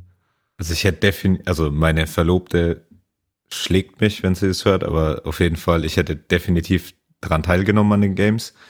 Und dadurch hätte natürlich meine Reha gelitten. Definitiv. Also wenn du mit dem Ziel vor Augen eben trainierst, dass du zu den Games gehst, dann bist du dann wahrscheinlich doch unvernünftiger. Und dadurch hat es meiner Reha in die Karten gespielt, definitiv, dass ich vernünftiger werde und dann eben nicht irgendwo nach vorne presche in Zeitpunkten, wo ich es nicht sollte. Ja, also dadurch war das im Endeffekt ja vielleicht was, was mich dazu noch mehr bewegt hat, klüger vorzugehen, anstatt wieder in dieses alte Schema reinzugehen. Ich meine, ich war, glaube ich, in dem Jahr bis hin zu den Open, glaube ich, war ich auf ähm, mit den Open selbst waren es fünf Wettkämpfe und ich war in jedem Wettkampf verletzt, also auch in den Open, theoretisch, also wenn man es verletzt nennen kann, weil du, du weißt, Rückenschmerzen sind so diffus und unspezifisch, nicht wie ein Knochenbruch. Ja. Und jetzt einfach mal, das wäre dann einfach der nächste Wettkampf in dieser Anreihung gewesen, dass ich dann wieder irgendwie in meinem Training ständig Downs gehabt hätte und dann wieder drei Wochen fast ausgefallen oder so ein Käse. Und dadurch war die Reha jetzt auf jeden Fall in so einem besseren Licht, ja. Hm, ja. Ähm, wie war es denn bei euch in der Box? Also ihr musstet ja wahrscheinlich auch, also klar, wie alle, auch einmal eine Zeit lang komplett schließen. Ähm, hm. Ich weiß, dass ein paar Boxen hier in Stuttgart bei uns, die haben dann den Mitgliedern teilweise auch Equipment ausgeliehen, damit die halt einfach zu Hause weiter trainieren können. Die eine Box äh, hat dann später einen Outdoor-Bereich gehabt, wo man dann irgendwie sich für eine Stunde mal eintragen konnte, wo man dann trainieren kommen konnte, dass man da trainieren konnte. Ähm, Viele Athleten aus verschiedenen Sportarten haben sich ja auch irgendwie ein Home Gym eingerichtet. Ich meine, ich habe den Luxus, ich habe mein Home Gym. Hast du ja auch gerade vorhin schon auf der Kamera gesehen. Äh, hast du da jetzt auch eine Möglichkeit, falls, weil gut, wenn die Folge hier rauskommt, sind wir vielleicht schon im zweiten Lockdown, so wie es gerade aussieht, könnte das darauf hinauslaufen. Ähm, hast du dich da vorbereitet, dass du einfach weiter dein Training machen kannst? Also ich bin extrem gut vorbereitet, nennen wir es mal so. Ich habe ähm, mit dem Team von Superfit hier, nennen wir es mal, ein Home Gym zusammengestellt, das eher so einem richtigen Gym gleicht. Also ich habe kann mich an Möglichkeiten nicht irgendwie eingeschränkt fühlen. Also ich trainiere auch hauptsächlich hier, weil eben der Zeitfaktor ins Gym zu gehen und so dann wegfällt. Ich habe einen sehr straffen Zeitplan täglich und dadurch ist für mich quasi mein Training kein bisschen anders, als wenn jetzt ein Lockdown kommen würde. Wenn morgen der Lockdown wäre, würde mein Training das so gar nicht wahrnehmen, sondern es würde so weitergehen wie davor auch, ja. Mhm, genau. Ja, sehr gut. Äh, hast du die Räumlichkeit schon gehabt dafür oder hast du dir auch was äh, mieten müssen oder so? Ich habe einen sehr sportlichen Vermieter, der jetzt okay. auch so ein bisschen in die Richtung drängt oder halt auch die Richtung mitgeht, in den Sport einzutreten. Also das ist für uns quasi beide dann eine gute Sache, das Gym zu haben. Dann ist ähm, die Räumlichkeit halt auch, also ich habe im Innenhof einen riesen Rack, also ein Competition Rack stehen, also ein, eine Bahn quasi, eine Lane und dann noch eine ähm, Garage, die jetzt umfunktioniert worden ist zum Home Gym. Und ähm, dadurch, dass er halt dann quasi auch bereit war, dadurch, dass er eben auch selbst dran interessiert ist, Sport zu treiben, das einzurichten, sind halt die Voraussetzungen der Hammer. Also der Wahnsinn. Und ich laufe aus der Tür raus und bin in einer Minute oder so an den Feldern zum Joggen oder so. Also perfekt, ja. Klingt Wenn man gut, perfekt ja. nennen darf, ja. Also dann gehe ich mal davon aus, du hast halt dein, dein Rig da stehen, da hast du mhm. Hanteln mit Bumperplates, hast wahrscheinlich Kurzhanteln, ja. Kettlebells, hast äh, Glute Ham Race, hast wahrscheinlich äh, Rogue Echo Bike, oder? Ich habe ein Assault Bike, Assault, Assault Bike, Rower und ein Bike Erg. Also da okay. haben wir, ähm, genau, wurde mir noch von Concept 2 unter die Arme gegriffen und das Bike Erg gestellt. Genau. Also von und sonst daher. noch irgendwas Spezielles? Spezielles, also das Competition Rack an sich ist halt ziemlich speziell, so einen vier Meter, vier, viereinhalb Meter großen Turm da stehen zu haben. Ist ziemlich ja. heftig. Dann, ähm, was noch? Was du halt genannt hast, ja. Klassisch halt eine Barbel, die du brauchst, Slam Balls, die ah, ich genau, jetzt im stimmt, Moment ja. noch nicht wirklich nutze, weil die ein bisschen anspruchsvoll sind für meinen Rücken. Mhm. Genau, Kurzhanteln, eine Bench fürs das Wollte ich gerade noch ganz, fragen, ganz das wichtig. Wichtigste kannst du Bank drücken, ja. genau, ja, die, die Kurzhanteln für die Curls, ganz wichtig. Ja, ja nice. wie der Schagel, da geht er jetzt immer noch abends mal schnell raus und macht noch ein paar Curls so. Geil. Am Abend, okay, wenn er nice. zwar schon sein ganzes Training durch hat, aber ein paar Curls gehen immer noch. okay, gut. Hauptsache ja. dann, wenn meine Competition dann äh, ist, dass man halt, dass der Arm gut aussieht. Okay, ja. wichtig, psychologisch ganz wichtig. genau, erstmal erstmal gucken, so bei der Startlinie, okay, wer hat den dicksten Oberarm. Nice. Ja, dann, dann hast du ja im Endeffekt optimale äh, Verhältnisse für dich so. Ich meine, Ja. ich gehe mal davon aus, Physiotherapie und so weiter wird eh weitergehen können, auch im Lockdown, so wie es bisher auch war. Natürlich vielleicht ein bisschen eingeschränkt und so, aber das heißt dann, dein Training machst du auch selbst. Von daher, klar, alleine trainieren ist wahrscheinlich im CrossFit nicht das Geilste unbedingt. Mhm. Hast du schon gemeint, es ist schon ganz cool, wenn man mit anderen Leuten auch trainieren kann, aber ähm, da du ja eh noch in der Reha bist, gehst wahrscheinlich eh noch nicht so ganz ans Limit, oder? Ja, das ist halt auch die Sache. Also ich habe jetzt ähm, definitiv quasi einen Trainingspartner, der jetzt aber seinen Status als Trainingspartner leider hergeben musste und ich jetzt ähm, als sein Coach fungieren werde, der dann immer hier ähm, auf jeden Fall so viermal die Woche ist. Also der ringt sehr gut noch. Also er ist ein sehr guter Ringer und ringt nebenher. Das ergänzt sich natürlich gut, weil sein Conditioning ist halt auf Vordermann für das Ringen dann. Genau. Dadurch bin ich meiste Zeit nicht allein. Dann, wie gesagt, mein Vermieter trainiert mit. Dann ähm, meine Verlobte, die ist jetzt gerade im Ausland, im, also im Programm ihrer Ausbildung. Wenn die dann zurück ist, ist sie dann oftmals dabei. Klar, dann im Lockdown ist schwer. Du musst aufpassen, wie viele Haushalte du dann bei dir hast und auch wie die Fluktuation ist. Du solltest vielleicht nicht jeden Tag irgendjemand Neues reinbringen. Das Gute ist aber, ich habe eine ähm, Doppelgaragentür. Wenn die offen ist und ein Ventilator drin, dann kannst du zumindest mal gucken, dass so ein bisschen die Aerosolanhäufung vermindert ist. Du kannst auch viel nach draußen verlagern. Also von daher sind die Dinge da doch gut genug, um dann zu socialisen ein bisschen beim Training, was auch immer geil ist. Also allein trainieren hat was für sich manchmal, aber ich würde dann doch sagen, dass es schöner ist, wenn du jemanden dabei hast. Auf jeden Fall. Mhm. Ja, und dann kommen auch ein paar andere Freunde hier und da mal zum Training dazu. Ja, das ist schon Dann geil. kann man sich dann, kann man sich aber ein bisschen pushen dann, gerade vielleicht an Tagen, wenn man auch nicht ganz so fit ist und so und weiß nicht, ob es bei dir überhaupt gibt, aber Ja, normal klar. hat man sowas ja auch mal, dass man vielleicht mal sogar weniger Bock hat als normal und dann muss man sich eher so ein bisschen zwingen, sich selber in den Arsch treten und dann hilft es natürlich, wenn dann jemand mit dabei ist und der gibt Gas und dann, ja, okay, abhängen lassen will ich mich auch nicht. Ja, ich meine, also, dass jetzt mich jemand im Training abhängt, ist jetzt eher nicht oft der Fall. Manchmal kommen Leute dazu, also die jetzt ähm, leider nicht meine Trainingspartner auf Dauer sind, aber ich hatte jetzt auch schon den Aleda, Felix Reda, ähm, die jetzt dann auch sehr gute Athleten sind. Und wenn die dann mit dir trainieren und dann auch manchmal, natürlich hat einer dann irgendwo manchmal irgendwie eine Stärke oder so und dann guckst du an, wie die dann dort abgehen oder sowas, dann gibt's auf jeden Fall schon mal mehr Gas, ja. Jetzt bei den Leuten, die bei mir auf gängiger, gängiger Basis trainieren, ist meistens nicht der Fall, dass ich da dann irgendwo hinterher rennen kann oder so. Aber auch wenn die allein neben dir Gas geben auf ihrem Niveau, dann ist ja schon der Einsatz, den sie bringen, dann irgendwie anregend, dass du auch Gas gibst. Ja. Also es muss ja, wie vorhin erwähnt, es muss nicht die absolute Leistung sein, der du hinterher gehst, sondern einfach zu sehen, wenn der andere neben dir blutet, ja, dann gibst du halt auch vielleicht ein bisschen mehr Input, mehr Intensität. Ja. Naja. Ähm, du hast ja schon gesagt, dass du zw- sechsmal die Woche zweimal am Tag trainierst. Äh, wie sieht dein Alltag sonst aus? Was machst du noch, dass du das dir leisten kannst, diesen zeitlichen Aufwand da reinzustecken? Also mein Alltag ist im Moment, ich bin im Schulpraktikum, also ich ähm, studiere auf Lehramt. Für gewöhnlich studiere ich eben und habe halt die Inhalte der Uni. Mein Alltag ist meistens so, ich stehe auf, nehme mir einen Kaffee, trinke den kurz, dann mache ich meine Cardio-Einheit, dann dusche ich, ziehe mich an, versuche noch schnell zu frühstücken zwischendrin. Dann habe ich meinen sonstigen Beschäftigungsalltag, ob das jetzt Schulpraktikum ist oder Uni. Dann trainiere ich wieder, dann esse ich und dann gehe ich meistens auch ziemlich schnell wieder schlafen. Also ich, der Aspekt, dass ich Student bin, ist nicht wirklich so, dass es gewinnbringend ist, was die Zeit angeht. Also wenn man, also ich bekomme BAföG, dadurch muss ich auch in der Regelstudienzeit studieren, dann bist du eigentlich schon ziemlich viel beschäftigt. Also es ist nicht so, dass du dann irgendwie ein Studentenleben hast und rumpimmelst oder so, sondern bist eigentlich durchweg beschäftigt. Ich habe ja auch früher ein ganz normales Angestelltenverhältnis gehabt und ich fand eigentlich die Zeit äh, weitaus angenehmer fürs Training, damals mit dem Boxen, weil du einfach eine klare Strukturierung hast und beim Studieren bist du nie wirklich fertig.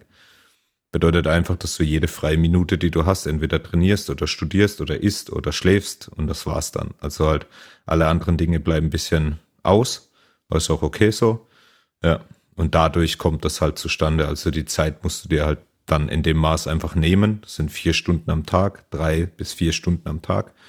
Und ja, du musst halt überall schauen, was blockiert dich? Ist es die Social Media Nutzung, ja, die du limitieren solltest? Ist das, sind es deine Übergänge, in denen du Zeit verschwendest?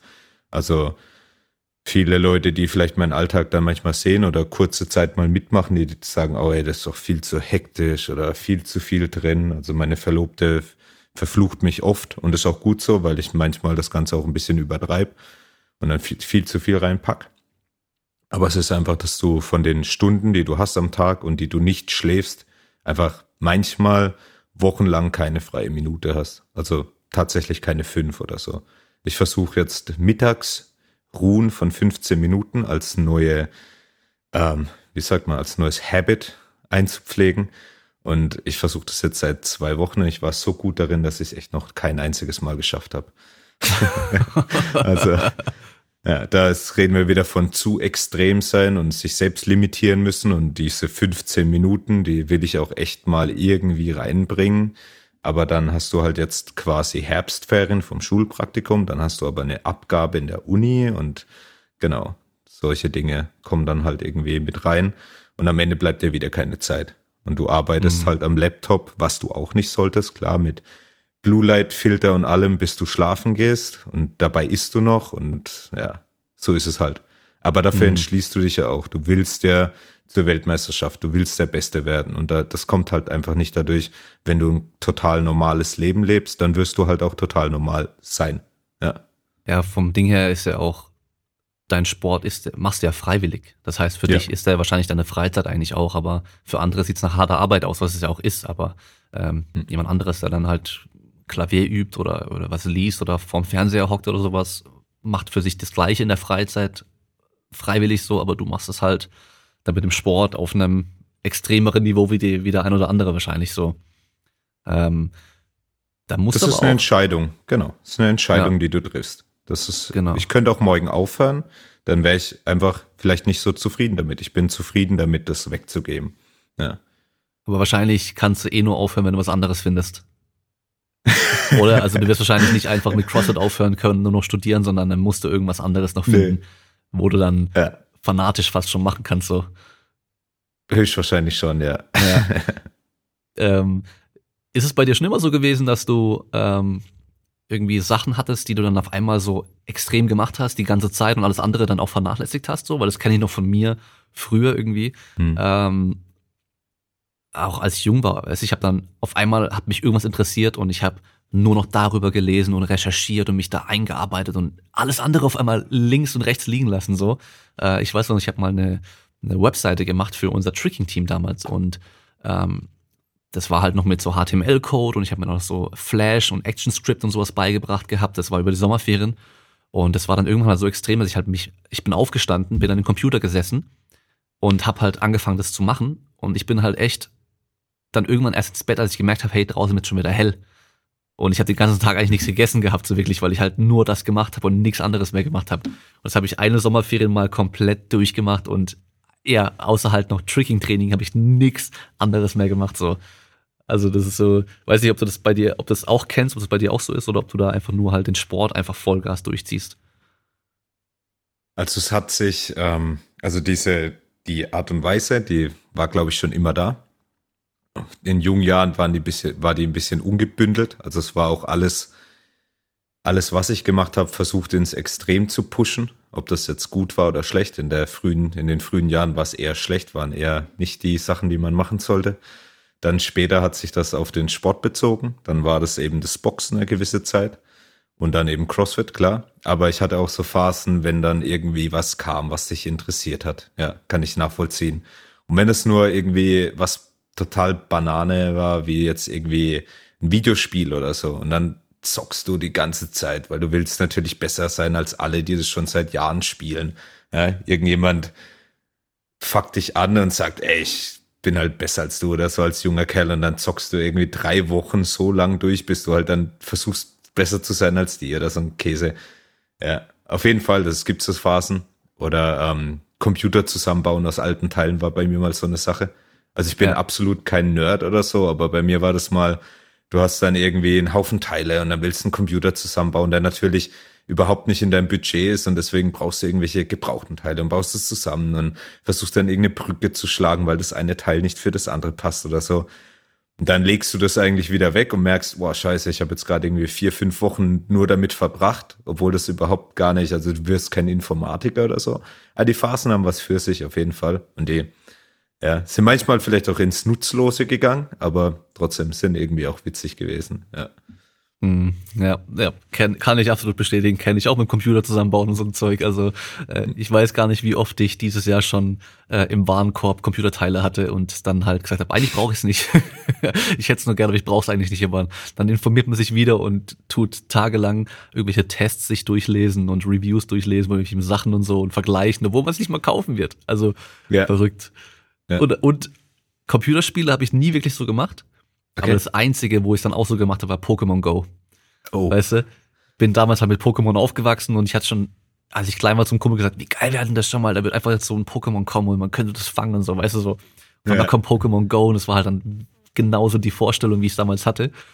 Und äh, da musste ich halt bei mir in der Gegend, musste ich halt der King sein. Weißt du, so in jeder, jeder von dieser Arena musste ich drin sein und halt immer zehn Arenen gleichzeitig haben und die krassesten Pokémon haben und sowas. Und das war dann am Schluss auch so. Ja. Aber konnte ich gut kombinieren mit meiner Bachelorarbeit damals. Ich habe äh, ich habe dann immer bin morgens aufgestanden, da hatte ich eine gute Routine, das war echt gut. Also ich bin morgens aufgestanden, habe mich dann direkt an den Computer gehockt, habe meine Bachelorarbeit ein paar Stunden gemacht, dann habe ich Mittagspause gemacht und es war dann einfach Handy gepackt, Fahrrad gepackt, durch äh, mein Stadtteil geheizt von einer Arena zur nächsten, weißt du, dass ich möglichst zehn Arenen gleichzeitig haben kann. Und äh, das dann so eine Stunde vielleicht gemacht und dann wieder heim und dann weitergeschrieben. So, das war dann. Geil. Also Cardio und Videospiel zugleich. Ja. Nice. Auf jeden Fall, glaube ich, gesünder, als da an einem, äh, an einem PC zu hocken oder, oder vor der Konsole zu hocken. Ich, ey, hm. sogar mein Fahrrad, was ich habe, habe ich mir wegen Pokémon Go geholt. Echt geil. Ja, ich hab, nice. ich hatte vorher so ein uraltes Oma-Fahrrad noch. Total klapprig und wirklich viel zu klein für mich auch. Ähm, da muss ich beim, beim Treten immer aufpassen, wenn ich nämlich lenke, bin ich mit dem Knie an Lenker gekommen, weil das so klein war, weißt du, mit so einem geschwungenen Lenker. Und äh, dann war ich halt so langsam mit dem und ich bin nur manchmal einkaufen gefahren mit dem. Und habe ich mir halt ein besseres Fahrrad geholt. Und das habe ich immer noch. Also von daher. Da hat das auch was für sich ge also gehabt. Hat auch was, auch Langzeit, auch was Positives Gutes, gehabt, ja. Nice. Ähm, wenn du aber Schulpraktikum machst, dann musst du ja richtig früh in der Schule auch sein. Mhm. Wann stehst ja. du dann auf, wenn du vorher noch trainierst? Also phasenweise war es dann um fünf war dann die Trainingseinheit. Jetzt kann ich das Ganze ein bisschen besser kombinieren, dann so um sieben. Genau. Und aber das ist eigentlich ganz okay. Also wenn das der Tag fordern würde, geht's auch um fünf. Aber dadurch, dass ich die Möglichkeit jetzt weitestgehend habe, ist das um sieben möglich. Die Schule ist halt auch zehn Minuten von mir weg. Also das ist halt ja, okay. das Gute. Also ich habe keinerlei Langweg. Ich kann sogar mein Cooldown mit einem Fahrrad, also mit der Fahrradfahrt kombinieren. Dann bin ich in 15 Minuten dort. Also mhm. ist halt ein Riesenvorteil. Ich kann die Einheit beenden, schieb mir mein Essen rein, fatz ab und das war's dann eben. Genau. Und dann ja. bin ich halt dort und dann fängt die Schule an. Das ist halt ideal, ja. Bist du da in einem Gymnasium oder wo bist du da? Genau, ja. Wunderschönes Gymnasium hier in einem Park, also wirklich Wissen schön. die Kids Bescheid? Manche ja, genau, ja? manche ja. Und ähm, das ist dann aber auch gut, wenn es manche nicht wissen. Welche Fächer genau. machst du? Sport und Geschichte. Okay, also beim Sport kannst du dann auch ein bisschen was äh, zeigen, oder? Ja, ich denke schon, ja. Also halt klar. Die merken auch natürlich, wenn man für was brennt.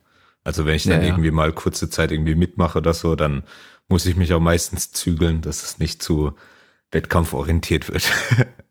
So fünf Klässler voll abziehen, so, weißt du. Nee, aber im Leistungskurs ist das schon geil. Wenn du dann so eine Abschlussklasse im Leistungskurs hast, ist schon was Fettes. Ja, da sind auch manchmal echt gute Sportler dabei. Also da kannst du dann auch ja. ein bisschen pushen. Ja, ist echt nice. Ja, das ist vor allem auch cool, wenn du dann die, äh, die Kids halt gut motivieren kannst, was du wahrscheinlich auch kannst, dadurch, dass du eben so selbst so krass für den Sport brennst ja. und äh, die dann einfach mitziehen kannst. Ja, vor allem mag ich es auch, ich war früher ziemlich so der kleine Dicke, der eigentlich der letzte Gewählte beim Fußball war und der eigentlich keinen sportlichen Hintergrund hat. Also in der Familie habe ich keinen sportlichen Hintergrund, es war nie so ein Bezug da oder so und dadurch war es halt auch nie der Gute. Ja, und wenn ich dann so einen kleinen, etwas dickeren vor mir habe oder auch kleine dickere und dann die dann noch nicht den Bezug haben, du kannst trotzdem in denen was hervorbringen, wenn du weißt, wie ihre Welt ist und dann in so kleinen motivativen Aspekten ein bisschen hinterher bist und so. Nicht nur das, nicht nur den, der Leistung bringt, vor dir hast oder halt in deinem Kopf vor dir hast und dann mit denen umgehen kannst.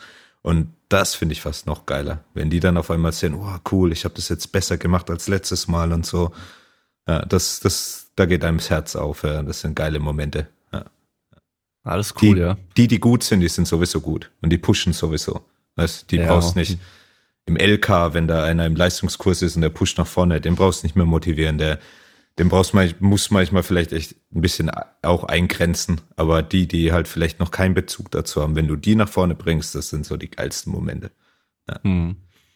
Ähm, wie hat sich denn der Schulsport verändert äh, zu dem, was du früher erlebt hast? Hm. Gute Frage. Ich hatte, ähm, sagen wir mal, so eine ziemlich äh, ver Okay. verrückte, verrückte Schullaufbahn. Auch oftmals mit dem, dass ich nicht viel in der Schule war. Das bedeutet, Okay. ich kann dafür vielleicht nicht so den guten Vergleich bringen. Ich habe mein Abi nachgeholt. In der Fa von der Phase kann ich sprechen, weil in der Phase war ich dann auch ein sehr disziplinierter Schüler und dann auch in, im Schulsport.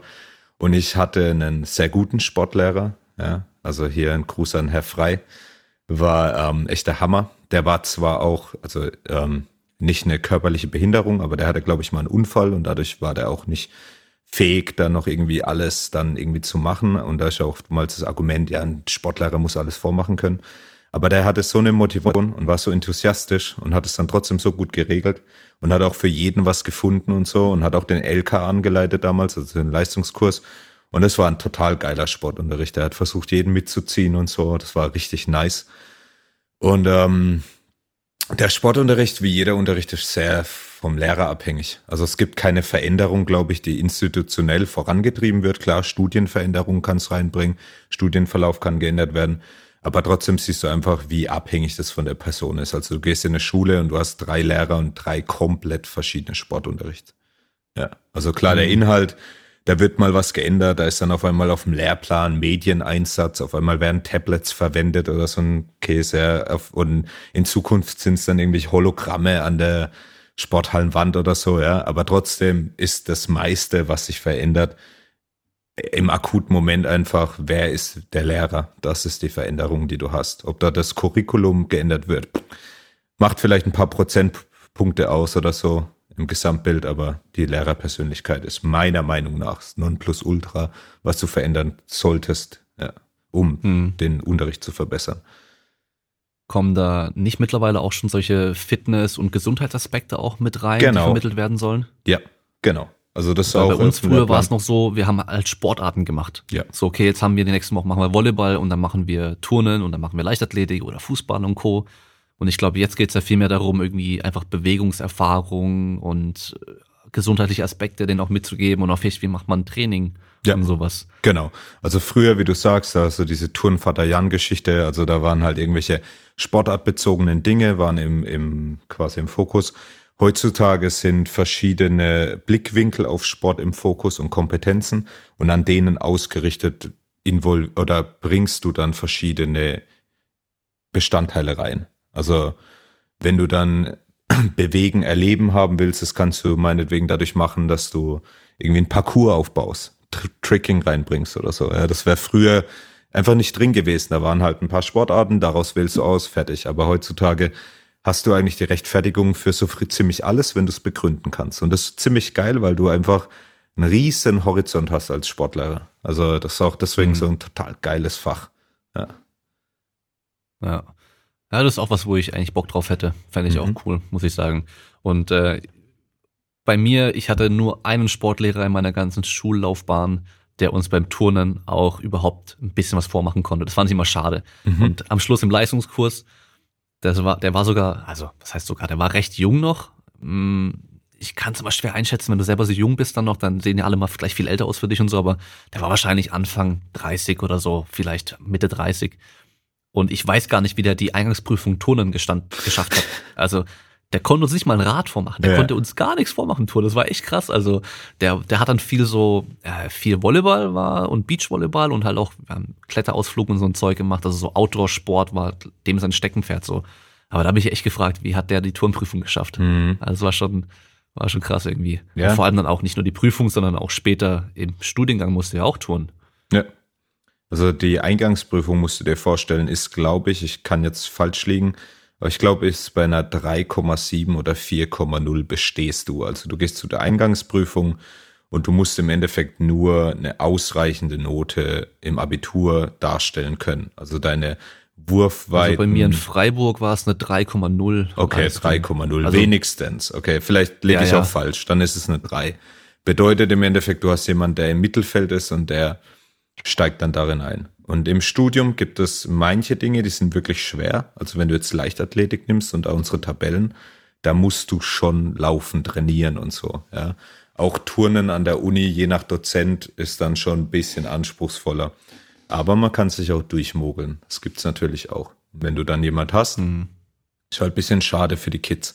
Weil es halt auch eine andere Anregung, wenn der Lehrer dann auch mal was machst, wo du dann siehst, boah, krass, geil. Also ich habe jetzt auch einen Lehrer hier in der Schule, der dankt dann einfach oder so. Ja, ist halt dann geil, wenn du Basketball machst und dann dankt der da einfach. Und dann gucken die Kids halt auch ganz anders drauf, als wenn du dann irgendwie so ein Methodenblatt hinhebst und sagst, ja, so soll's funktionieren. Ja, wenn der aber eine geile Hochsprungtechnik einfach mal zeigen kann, dann ist es auch einfach anders für die. Die nehmen das anders wahr. Ist ja auch nicht jeder Coach muss ein Weltklasse-Athlet sein, aber er sollte doch das Ganze mal durchlaufen haben zu einem gewissen Grad. Ja, du musst jetzt keinen Deadlift von 400 Kilo haben, um zu rechtfertigen, dass du das also jemand beibringen willst. Aber wenn du nie dich damit beschäftigt hast, ist es eine komische Sache. Und im Sportunterricht hast du es, glaube ich, oft, dass dann manche Lehrer auch einfach nicht willens sind, sich das beizubringen. Also für mich ist der Anspruch an mich selbst, wenn ich irgendwie einen Inhalt vermitteln will, ob das jetzt im Coaching ist. Für mich ist Schulunterricht nicht weit weg vom Coaching. Dann will ich doch auch irgendwie durchlebt haben, was heißt es zu trainieren und die Technik ein bisschen versuchen zu beherrschen. Zumindest ein bisschen. Ja. Ja. ja, ich weiß noch, das war mal cool. Wir hatten dann ähm, auch einen im Ref, der war dann für, eine, für ein paar Wochen da. Der war selber Bundesligaturner. Und das war natürlich erstmal Checkpot. cool. Nice. Der war, der war, erstmal war er recht groß für einen Turner. Das heißt, der war dann schon mal größer als wir alle. Und ähm, dann halt auch muskulös, weißt du, und dann erstmal die ganzen Jungs, wow, krass, was hat der für Arme und so. Das war natürlich erstmal direkt ganz cool. Und dann hat er halt mit uns den ganzen Turnkram gemacht und hat halt auch vorgemacht. Mhm. Und ähm, das war, ich weiß gar nicht, ob es zu Beginn oder schon noch vor meiner Tricking-Zeit dann war. Auf jeden Fall, für mich war das halt perfekt, weil ich war da immer schon interessiert, weißt du, und dann machte halt irgendwie Handstützüberschlag, aber halt geil einfach, weißt du, und auch so, ähm, auch mal ein Salto gemacht und sowas. Und es war halt, ja, voll geil. Mhm. Und ich weiß noch, da haben aber auch alle viel mehr mitgemacht. Sonst das Touren bei uns, die Jungs haben es alle gehasst in der Schule. Das haben alle gehasst immer. Ich nicht, ich war da immer ganz gut drin. Ich habe da auch immer leicht meine, meine gute Note abgeholt irgendwie. Das hat mir besser gelegen als andere Sachen. Aber die meisten haben es gehasst, aber bei ihm haben alle voll gut mitgemacht. Mhm. Ich weiß nicht, ob es daran lag, dass er das geil vormachen konnte und es halt irgendwie auch methodisch besser gemacht hat. Das ist natürlich auch mal so ein wichtiges Ding. Ähm, sei es nur, äh, dass man halt einen Aufbau macht, wie man dann an die Übung ranführen kann. Dass man halt eben nicht gleich, wie beim Gewichtheben. Das können die meisten wahrscheinlich besser nachvollziehen. Beim Gewichtheben, wenn wir von Anfang an direkt vom Boden umsetzen und dann ausstoßen müssen und wir das noch nie gemacht haben, ist es halt echt katastrophal für die meisten. Wenn du aber halt irgendwie aus dem Hang anfangen kannst oder halt erstmal die Teilbewegung erstmal lernst, dann kannst du Leuten das halt einfacher beibringen. Ja. Deswegen macht man es ja auch so. Und da geht's halt genau gleich, auch in der Schule für die ganzen Sachen, ja.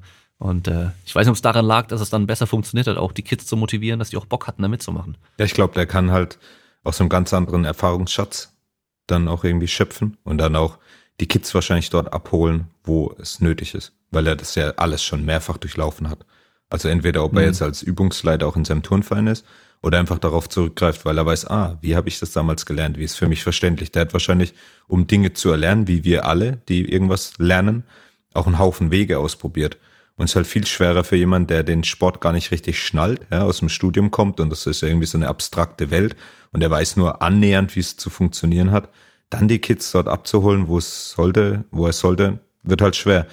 Und da ist halt die Frage, jetzt solltest du nicht mal als Lehrer in den Turnverein gehen? Wahrscheinlich schon. Gerade die, die vielleicht nicht wirklich Leistungssport betreiben und schon ihren Alltag voll haben, die können doch mal, mal geh mal in den Turnverein. Einmal die Woche.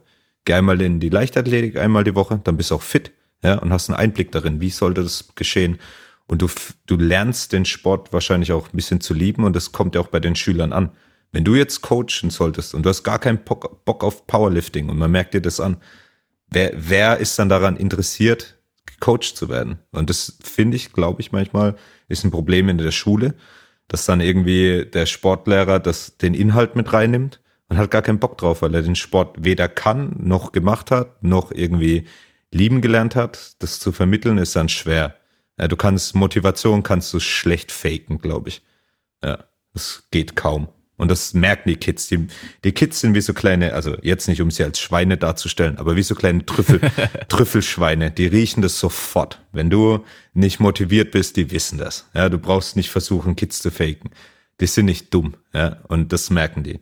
Und damit geht's dann. Und wenn dann der Typ da bei euch reinkommt und total, also erstmal schon ein ganz anderes Auftreten hat, weil er wahrscheinlich irgendwie einen 40er Arm schiebt und dann da reinläuft und fit ist und, und dann macht er das Ding noch vor, dann staunen die halt und haben Bock drauf, ja. Als wenn du dann sagst, ja, okay, ihr solltet jetzt das hier A, B, C ablaufen, macht mal. Klar haben die Kids keinen Bock drauf und ihr damals vielleicht bei anderen Lehrern auch keinen Bock drauf. Ja, genau. Hast du denn ähm, referierte äh, Klassenstufen? Also so machst du lieber mit den fünf bis sechsern oder hast du lieber eben den Leistungskurs in der Oberstufe? Was, äh, wo hast du da am meisten Bock drauf oder welche machen dir am meisten Bock? Also die haben alle was für sich, denke ich. Ja. Ähm, klar, Leistungskurs hat was für sich, total geil. Ähm, auch die Achter haben was für sich. Also ich würde jetzt nicht sagen, dass mir eins mehr oder weniger Spaß macht. Der Mix ist das Geile. Wenn du jetzt nur Leistungskurs hättest oder nur Achter, wie mit allem, dann würde es, würde es dich vielleicht ein bisschen ermüden. Aber gerade so die, die Vielfältigkeit, die Vielfalt, die ist halt das, was irgendwie ausmacht, ja. Genau. Ja, cool. Hast du denn schon jemanden entdeckt in der Schule, wo du sagst, hey, du musst mal zum CrossFit kommen? Mhm. Ähm, nicht für CrossFit, aber für alle möglichen Sportarten. Auf jeden Fall siehst du immer wieder Kids, wo du denkst, boah, krass, mach was in die Richtung. Also da steckt Potenzial drin, auf jeden Fall. Ja. Und manche auch klar, wo du denkst, okay, das könnte in CrossFit was werden, auf jeden Fall. Aber das willst du halt auch nicht sein. Du willst nicht den Ruf haben, als der, der alle Schüler versucht zu rekrutieren.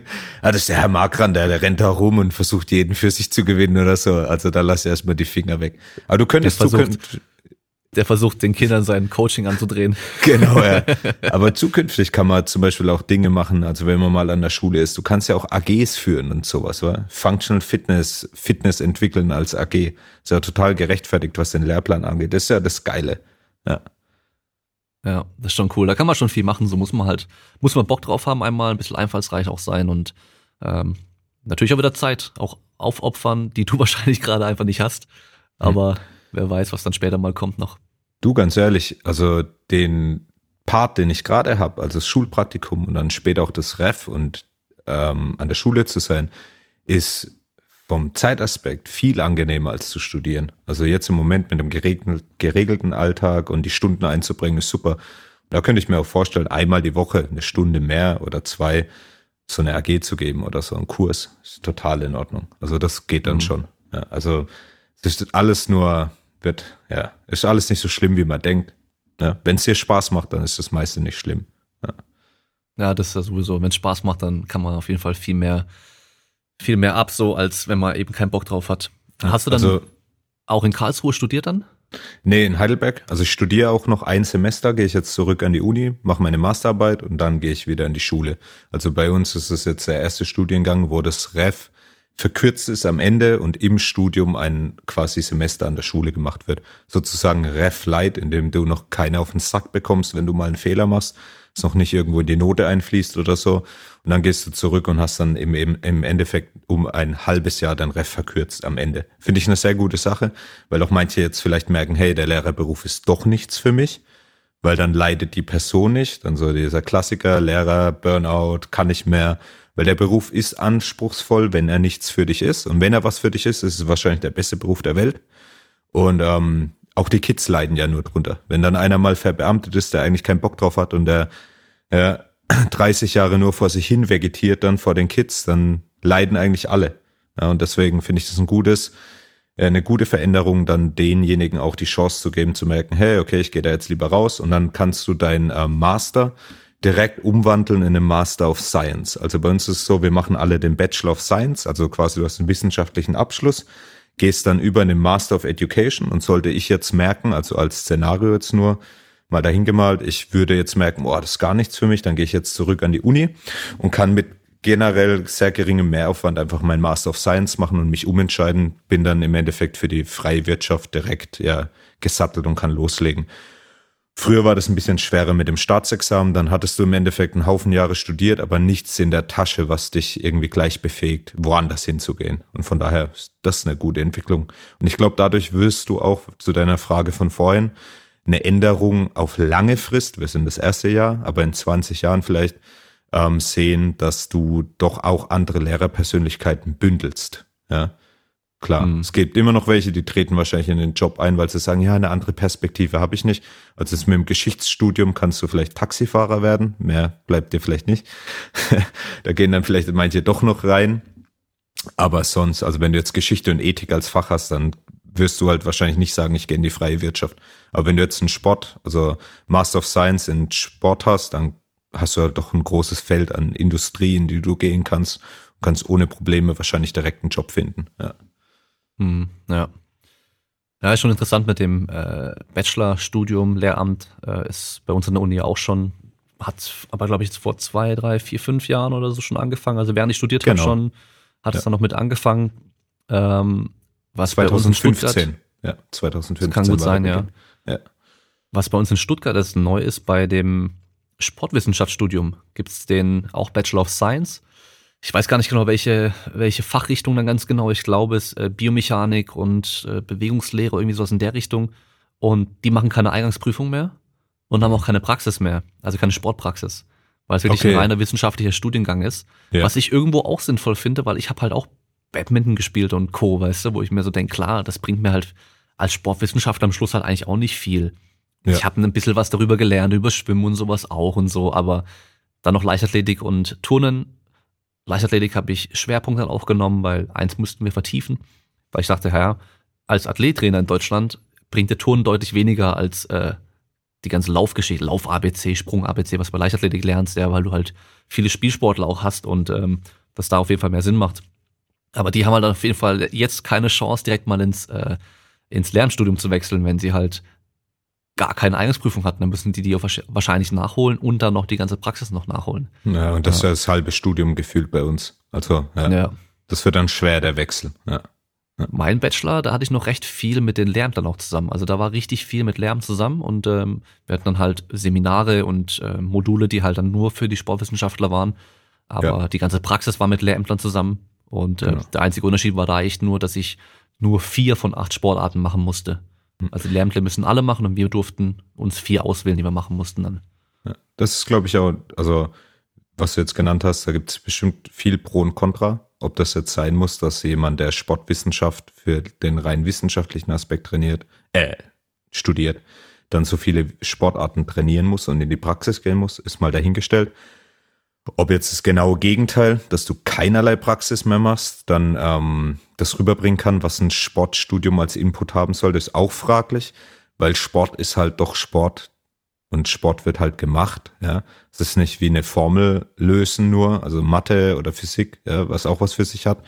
Aber es ist doch irgendwo was praxisorientiertes. Welchen Anteil das dann haben muss, wird sich rausstellen, weil auch die anfänglichen Studiengänge werden ja auch wieder verändert werden in Zukunft.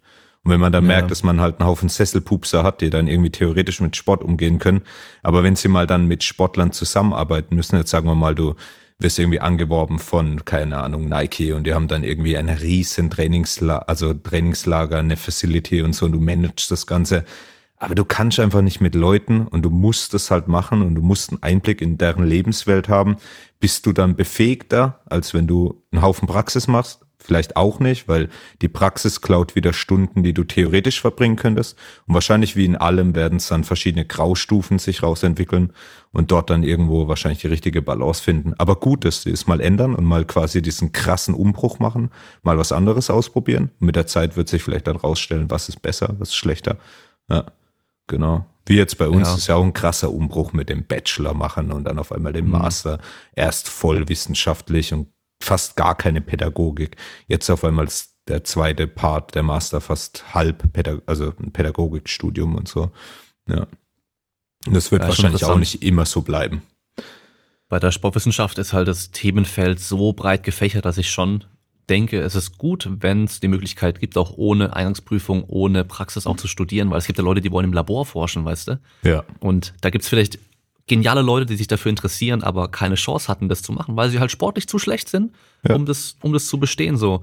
Und ich habe direkt einen Kumpel im Kopf, der macht jetzt seinen Doktor und ähm, der, also der macht jetzt halt, der untersucht glatte Muskulatur und wirklich in so einer Apparatur, in so einem Aufbau, wo wirklich dann isoliert einfach ein, ein Streifen von dieser Muskulatur, ähm, Schweinemagen oder Schweineblase. Ich glaube, aktuell macht er Blase, ich bin mir nicht ganz sicher. Also geht immer zum Metzger dann, zum Schlachthof, holt sich da dann die frische äh, äh, Blase oder den Magen, holt sich den Streifen daraus, spannt den bei sich in die Maschine ein und tut es stimulieren und guckt halt, wie die glatte Muskulatur darauf reagiert, wie die ermüdet und so weiter. Also ist so fernab von Sport, wie es eigentlich gerade nur geht irgendwie.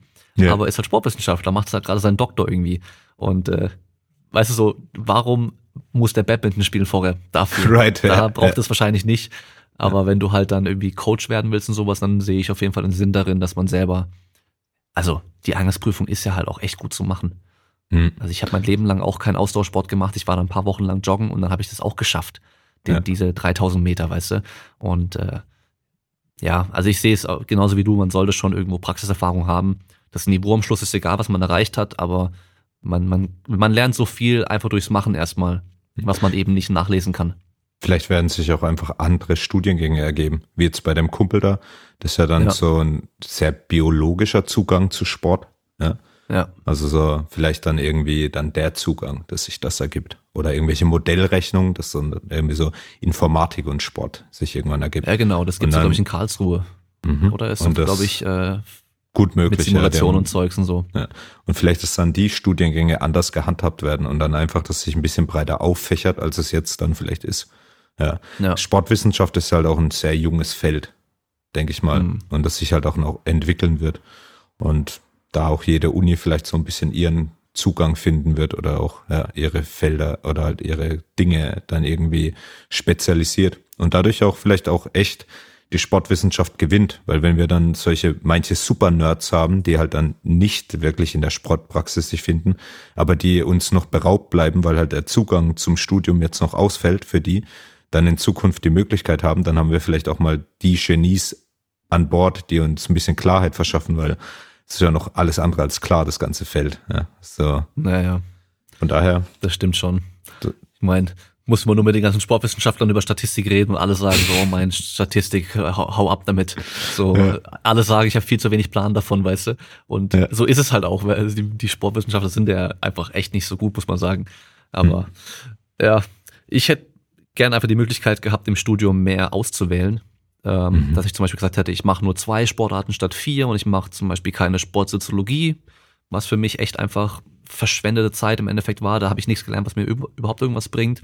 Und hätte gern mehr Trainingswissenschaft, mehr Biomechanik gemacht, weißt du, mehr so andere Sachen, die mich halt mehr interessieren, aber das ging da einfach nicht. Also man hatte zwar so, ich glaube, man musste dann zwei von vier Modulen auswählen und der Rest, außer die Sportarten auszuwählen, war halt echt einfach vorgegeben. Also da hatten Ja. wir sehr wenig, wenig Auswahl und Gleiches bei uns auch. Es waren zwei Ja. Seminare, die konntest du dann quasi platzieren nach deinem Belieben. Und der Rest halt irgendwie war vorgefertigt, wie du sagst, war eher wie so ein FH-Studium, fast so ein, Stu also klar, du konntest dir es im Semester legen, wie du willst, aber dennoch war halt klar, okay, irgendwie 90 Prozent sind ganz klar, was du zu tun hast. Und genau das Gegenteil, jetzt beispielsweise in Geschichte oder anderen Studiengänge, da hast du irgendwie drei Veranstaltungen, die sind genau so, wie sie sind, Pflicht. Und alles andere hat irgendwie 100 Ausprägungen. Also irgendwie du, du brauchst dann für Frühgeschichte ein Pro-Seminar und dann hast du irgendwie 40 Möglichkeiten oder nee, das ist jetzt zu groß.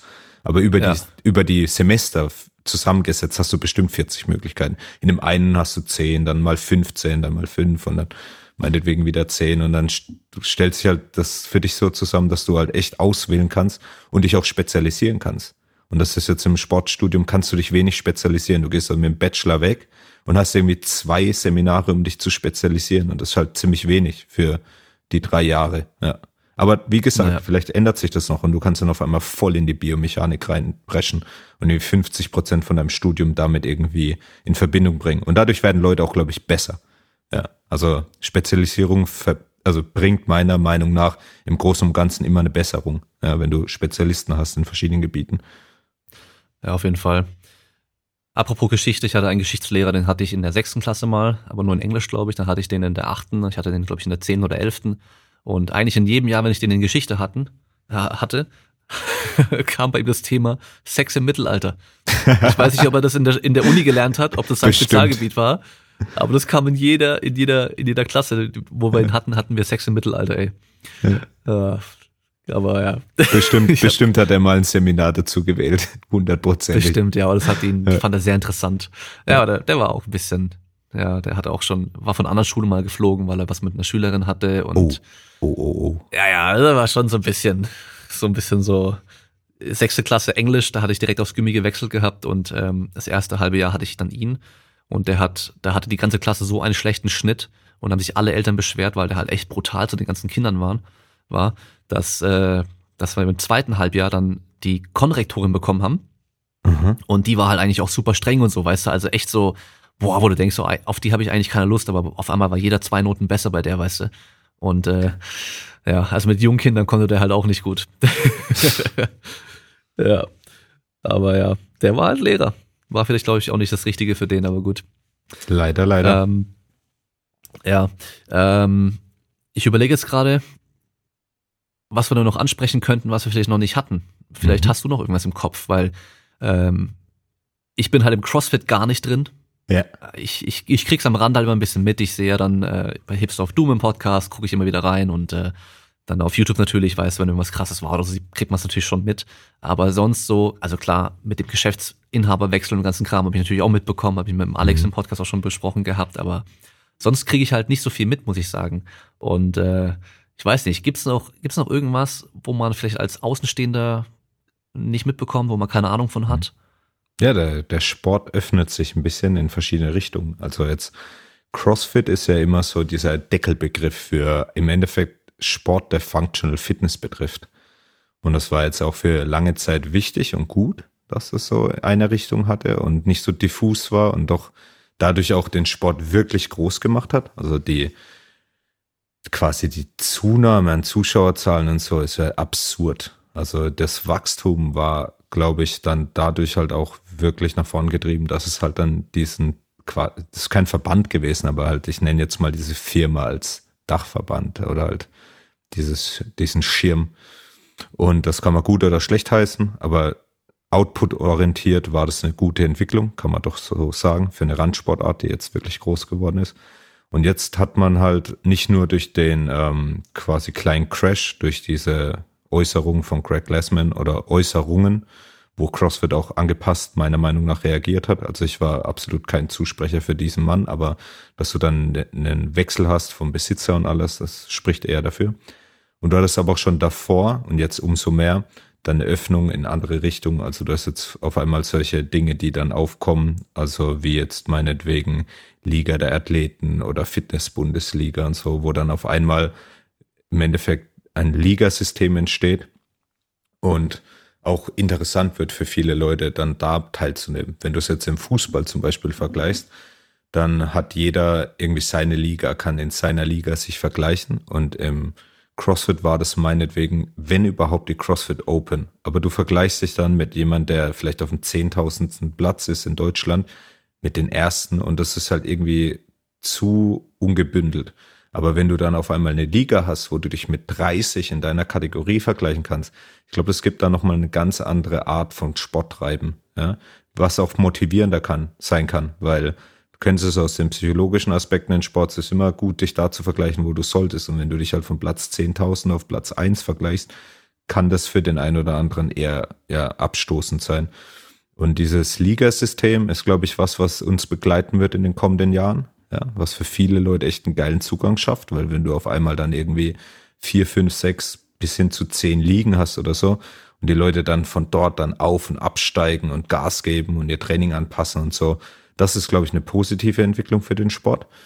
Dann wird, denke ich, auch, also werden andere Dinge wie diese Amateurweltmeisterschaft immer größer werden, also diese International Functional Fitness ähm, Federation oder so, solche Dinge, dass die mit reinkommen. Dann ähm, klar hattest du jemand wie Joshua jetzt hier, der dann Rocks, was jetzt ja aber auch schon länger gibt, dann so ein bisschen das dann weiter entfernt, aber auch in diesen Functional Fitness Bereich mit reingeht.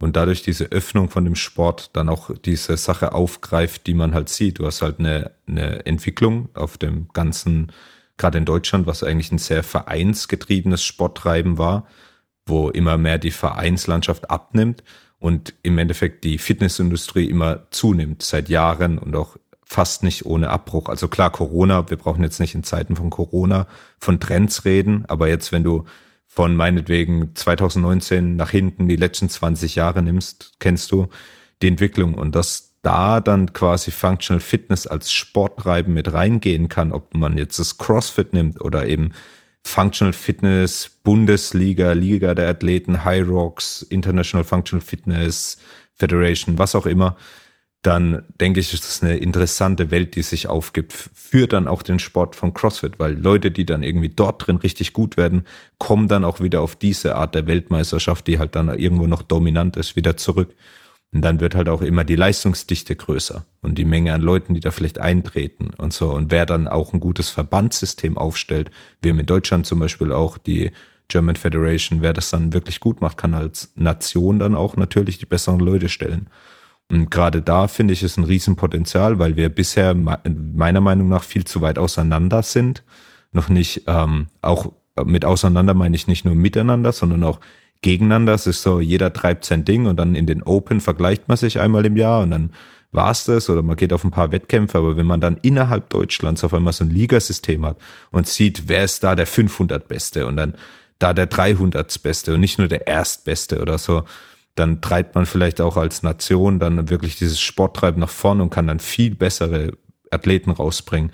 Und ich denke, da kann sich unsere deutsche Strukturiertheit auch wieder ein bisschen steig, also zeigen und dann steigt auch unser Niveau dadurch, weil wir sind gut darin, Vereine zu organisieren, wir sind gut, Verbände zu führen. Das sind andere Nationen vielleicht nicht so. Und wir haben das Potenzial an Athleten, wir, haben absurd gute Leute. Ja, also die mit denen ich auch schon auf Wettkämpfen sein durfte, mit denen ich mich schon vergleichen durfte. Und die machen es einfach einem nicht leicht. Und wir haben auch noch viel, viel, viel mehr Leute in der Hinterhand, die noch nicht so nach vorne dreschen. Aber wenn wir das richtig bündeln, dann haben wir in der Zukunft richtig, richtig gute Chancen darauf, vielleicht auch mal den ersten Platz zu belegen. Warum immer mit einem dritten oder Podium zufrieden geben? Vielleicht auch mal einen Weltmeister zu stellen. Und darin sehe ich eine geile Entwicklung. Da bin ich gespannt, was es bringt. Mhm dieses Ligasystem ist natürlich cool, weil man dann einfach schon mal ähm, die Hemmschwelle für einen Wettkampf auch vielleicht senkt. Also ja. so offizielle Wettkämpfe, nicht nur so in der Box mal irgendwie so ein, so ein Event oder so, mhm. sondern dass mal, dass man einfach sagt, okay, ich bin jetzt in der vierten Liga oder keine Ahnung welcher Liga und da mache ich regelmäßig meine Wettkämpfe und versuche einfach besser zu werden. Genau. Und ähm, ich muss nicht gleich zu, zu keine Ahnung, ich weiß gar nicht, wie es funktioniert, German Throwdown, ob ich da einfach hingehen kann oder nicht, aber. Nee, da muss ich auch gegen ganz okay. harte Leute qualifizieren. Das ist das Ding, genau. Du hast dann Wettkampf auf deiner Ebene für jedermann irgendwo geschaffen, durch dieses ja. Ligasystem. Genau, ja. ja. Und das ist cool und das ist, glaube ich, dann auch äh, medientechnisch wieder geil, weil du hast dann halt was ständig Laufendes so und kann man halt immer dann auch drüber berichten und kann, kann es auch verfolgen. Und dadurch hast du natürlich auch wieder ein bisschen mehr, was dann medial auch ausgestrahlt werden kann und so. Und dann nicht nur ein Highlight im Jahr, sondern right. halt eben einfach ja. durchgehend laufende Sachen. Genau, eine ähnliche Entwicklung, also auf einem anderen Leistungsniveau war diese Sanctional Event Änderung, sagt ihr vielleicht was? Also ja. zuvor hatte man eben im Endeffekt die CrossFit Open und dann einmal jährlich diese Regionals, also quasi wie eine Europameisterschaft oder wo auch immer das dann war, quasi ein regionaler Wettkampf und das war's dann. Und dann hatte man auf einmal die Öffnung, dass diese regionalen Wettkämpfe weggefallen sind und man hatte auf einmal diese ganzen Sanctional Events, die übers Jahr gelaufen sind, über die du dich dann qualifiziert hast. Und diese Öffnung hat am Anfang manchen Angst gemacht. Die dachten dann, oh, dieses System, das wir immer hatten, hat uns vorangebracht, bricht jetzt zusammen. Und auf einmal war das eine Entwicklung, dass du da eine ganz andere Medienlandschaft hattest und auch einen ganz anderen Wettbewerb und all diese Events eigentlich nur den Standard noch mehr verbessert haben, die Zuschauerzahlen dann für die einzelnen Events gebündelt auf jeden Fall die der Regionals gesprengt haben. Und jetzt auf quasi einem anderen Leistungsniveau kannst du dem jetzt nachziehen auf der Ebene verschiedener Ligen. Ja. Und gerade in Zeiten von YouTube und anderen Stream-Portalen kannst du das Ganze halt auch medienwirksam dann raushauen. Das wäre nicht mehr so, dass du dann irgendwie deinen Platz im ersten oder im, im CDF brauchst, um dann irgendwie Sport interessant zu machen, sondern du kannst genau in deine Nische gehen und dort das übertragen und interessant gestalten und das ist halt geil. Also wir leben da in einer geilen Zeit, um sowas voranzubringen, wenn man jetzt Corona wegnimmt. Aber jetzt reden wir mal von 2021 Ende, 2022 oder so, wenn wir da wieder nach vorne dreschen können. Da ist das halt eine geile Möglichkeit. Und vor allem auch, was der Sport halt auch aufgibt, und das war schon in seinen quasi Kinderschuhen die gleiche Sache, ist dies, dass das Format, dass du es quasi in deiner Garage, in deinem kleinen Home Gym, in deinem Gym machen kannst und voneinander getrennt durch diese digitale Umsetzung von Videos, die du aufnimmst, die du einsendest oder so, was auch jeder schon kennt von dem Sport. Im Endeffekt selbst Corona dem nicht so im Weg steht, wie man vielleicht denkt. Weil du könntest mit deinem Judge, also deinem Schiedsrichter, der vielleicht nur eine Person, also quasi eine Person darstellt, und einer Kamera könntest du an einem Wettkampf teilnehmen. Du brauchst keinen quasi Platz, an dem du deine 400 Meter Bahn drehst, wie in der Leichtathletik oder so, wo dann die Leute dort vor Ort sein müssen, alle Wettkämpfer, sondern du kannst dich deutschlandweit vergleichen in sogar deinen eigenen vier Wänden oder so. Und das war schon immer so. Das heißt, es ist nicht mal eine Änderung für Corona und entspricht im Endeffekt sogar dem, was wir gerade umsetzen können. Also das ist halt auch ein Vorzug, den der Sport hat, dieses digitale Umsetzen, was halt auch unserer Welt heutzutage entspricht. Ja. Ja, und du kannst dann auch die Wettkämpfe, die Dis Disziplin und so weiter, kannst du auch anpassen, so dass man halt eben keinen 400-Meter-Sprint braucht, sondern macht man halt irgendwie Burpees, da braucht man halt nur die zwei Quadratmeter Platz, wo man halt dann das machen kann. Komplett richtig. Ähm, mit einer Langhantel, eine Klimmzugstange, das sind Sachen, die haben ja auch dann so gut wie alle Leute zur Verfügung. Sei es, man kann sich ausleihen aus der Box oder man hat es einfach zu Hause schon und braucht halt dann eben, klar, wenn man halt anfängt dann mit einem Concept 2 Rudergerät, dass man da halt dann irgendwie eine bestimmte Leistung erbringen muss. Das hat dann schon nicht mal mehr jeder, aber das kann man alles natürlich anpassen, dass man auch in so einer Pandemie wie aktuell einfach auch noch weitermachen kann. Genau. Schon ganz cool. Ja, dadurch, dass der Sport halt so offen ist in alle Richtungen, hast du auch viel mehr Möglichkeiten, als wenn jetzt dein Sport halt ein Diskuswerfen ist. Ja, dann ist dein Sport ja. halt Diskuswerfen. Und solange du das nicht machen kannst im Stadion, dann ist dein Sport halt auf Eis gelegt. Und dadurch, wie du es ansprichst, könntest auch einen Vergleich aufziehen und es gab es auch schon in Events, in den Open, wo halt dann einfach nur Burpees gemacht werden für sieben Minuten. Und dann guckst du halt, wer hat halt den besten Motor. Ja, da kann man ja. dann drüber streiten, welchen Standard man setzt oder so. Aber jetzt mal das dahingestellt.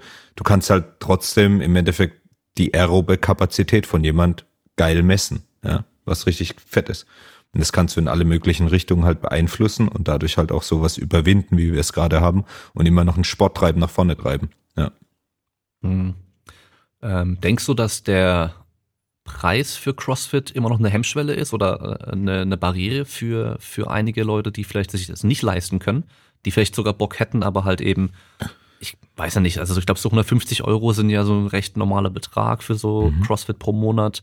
Ähm, ich kenne es noch von früher, so Kampfsportschulen waren auch immer relativ teuer, da hast du auch irgendwie 50, 60 Euro im Monat gezahlt, im Vergleich zu einem Verein, wo du das vielleicht für das ganze Jahr zahlen musst. Mhm. Da sprichst du jetzt was an. Also redest du über den, der Leistungssport orientiert ist oder der, der trainingsorientiert ist? Also wir reden von, also Training meine ich jetzt mit einem Laie, der fit sein will, der ein bisschen abnehmen will oder jemand, der den Sport machen will. Ähm, ich denke sowohl als auch, weil mhm. ich glaube, dass ja wenig, okay, vielleicht irgendwann mal mehr, wenn der Sport einfach noch größer, populärer wird oder vielleicht auch jetzt schon, dass Leute einfach von Anfang an sagen, hey, ich hätte Bock auf CrossFit und auf Wettkämpfe, dass für die halt CrossFit auch gleich immer Wettkampf bedeutet oder ja aber ich denke halt, viele, die fangen ja erstmal an mit irgendwie, ich, ich will fit werden oder ich suche was anderes und ich melde mich da jetzt mal an oder ich probiere das mal aus und dann sind sie gepackt und dann haben sie irgendwie auch Bock, okay, ich, ja, ich messe mich ja jetzt eh schon eigentlich jede Einheit mit den anderen in, der, in dem Wort und jetzt mache ich auch mal einen offiziellen Wettkampf so. Also es ist halt eine, quasi ein ganzer Überblick über die Industrie. Also du hast ja im Endeffekt theoretisch die Möglichkeit, CrossFit zu machen mit deiner Anmeldung. Ich nenne jetzt einfach McFit oder so oder hier in der Region Venice Beach. Das sind so Ketten.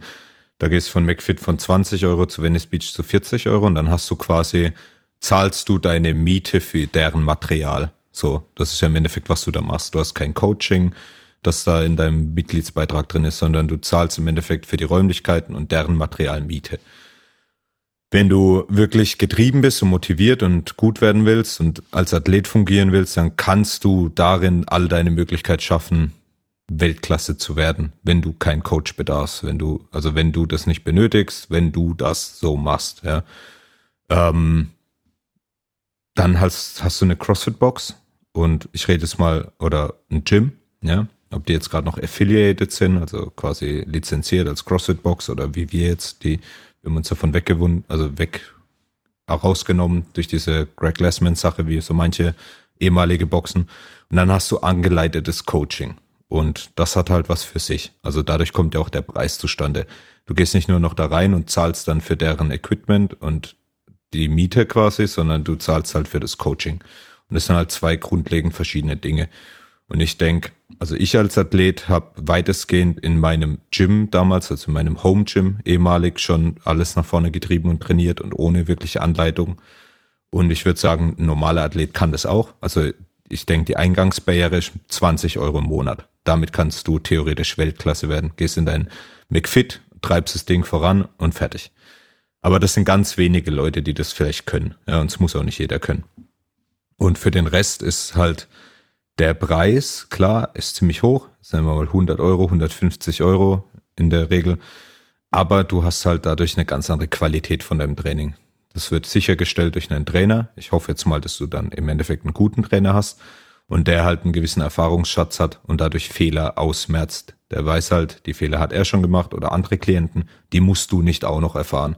Und dafür bezahlst du Geld und da kannst du dich halt entscheiden. Für den normalen Laie, der trainieren will, würde ich sagen, gibt's zwei Dinge. Also meiner Meinung nach, die sich entwickeln werden. Das eine ist entweder man hat ein Home Gym und baut sich das aus oder man geht in den Gym und bezahlt für Coaching. Also ich komme aus einem kommerziellen Studio, wenn man so nennen darf, habe da meine Lehre gemacht und du kennst es vielleicht, der Hauptteil sind Karteileichen, Leute, die nicht kommen. Die Leute, die kommen, also ich sage jetzt mal so imaginäre dumme Zahlen, 90 Prozent davon haben eh kein Vorankommen. Ja, da gibt's ein paar Freaks, die ballern und die kommen voran. Ein paar Leute, die verletzen sich dauerhaft und ja, manche zahlen einfach dafür, sich bei Bizeps Curl im Spiegel anzugucken oder so. Und, aber das hat irgendwie für mich kein konzentriertes nach vorne drängen von Sportlichkeit oder von Fitness. Und deswegen ist der Preis meiner Meinung nach für jemand, der konzentriert darauf trainieren will, super. Ja, sollten die Leute auch unbedingt machen. Nimmt das Geld in die Hand, geht, ob das jetzt ein CrossFit-Gym ist oder egal was für ein Gym, Powerlifting-Gym, geht dorthin, gebt euer Geld aus, weil das Geld ist viel besser investiert. Auch wenn du nur ein Jahr dort trainierst, das sage ich auch manchen Leuten so, hey, komm zu mir oder komm in unser Gym, nimm diese Leistung in Anspruch und wenn es nur sechs Monate sind, lerne und dann geh in ein anderes Gym oder bau dir ein Home Gym aus, zahl nicht mehr so viel Geld, aber du hast schon mal so einen gewissen Wissensschatz und dadurch wird dein ganzes Training in der Zukunft besser. Und die Leute, die glauben, sie sparen Geld, damit dass sie 20 Euro im Monat zahlen, das machen sie dann für fünf Jahre und in den fünf Jahren entwickelt sich ein Scheißdreck. Dann hast du ja trotzdem deine 240 im Jahr gezahlt. Das Ganze nimmst du mal fünf, dann hättest du ja auch ein Home Gym plus eine dreimonatige Mitgliedschaft in irgendeinem guten Gym mit einem Coach nehmen können und hättest wahrscheinlich gewährt, dass du gut trainierst und das dein Leben lang, weil du hast ein Home Gym im Keller auf einmal und nicht halt irgendwie in einem, ich nenne jetzt schon wieder McFit, darf man das dann in einem negativen Aspekt, irgendein kommerzielles Gym, und dem quasi dein Geld geschenkt dafür, dass du dich einen Scheiß nach vorne entwickelt hast. Und meine Meinung ist einfach, dass sich die Landschaft auf lange Frist auch ein bisschen teilen wird in die Leute, die sich eine eigene Sache daheim einrichten, sei es jetzt ein Home Gym oder ein Peloton oder irgendwie so ein Tone Me oder so, irgendwelche Geräte anschaffen, wo sie daheim trainieren können oder quasi Kleingruppentraining bis hin zu Personal Training mit Leuten, die kompetent sind, betreiben. Aber dieses zwischendrin, zwischendrin Rumgegurke ist für mich eine eine Dienstleistung, die ist im Endeffekt für 95 Prozent wieder nur eine imaginäre Zahl totaler Bullshit. Also so die kommerziellen Gymgänger kannst du an der Hand abzählen, die da drin Erfolg haben. Also ich war in einem Gym, das hatte knapp 4000 Gesamtmitglieder aufwärts, davon die Hälfte Karteileichen und da drin kann ich dir heute noch Jahre danach bestimmt nicht mal 20 Leute nennen, wo ich weiß, boah, die sind richtig nach vorne gekommen. Da war eine Entwicklung dahinter. Und der Rest hat seine Zeit fast verschwendet. Dann geh lieber mit deinem Hund spazieren.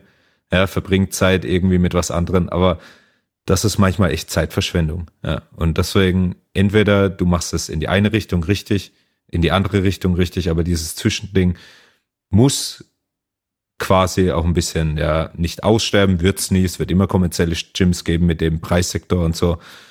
Aber Leute müssen kapieren, was sie da machen. Und jemand Miete zu zahlen für Equipment und Boden ist irgendwann Bullshit, ja.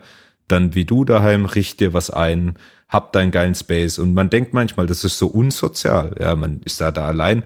Hol dir einen Gym Buddy, ja. Zahlt euch vielleicht das zusammen, sagt, hey, wir legen zusammen für das neue Equipment. Ist auch ein geiles Hobby gemeinsam. Manche gehen angeln, kaufen sich da gemeinsam Dinge vielleicht und ihr kauft euch halt eine neue Bar oder so und habt euren Spaß damit. Legt eure eigene Musik im Keller auf. Bei mir läuft im Fernsehen mit meinem Kumpel zusammen ständig Prince of Bel Air oder so, ja. Das ist total geil. Ja?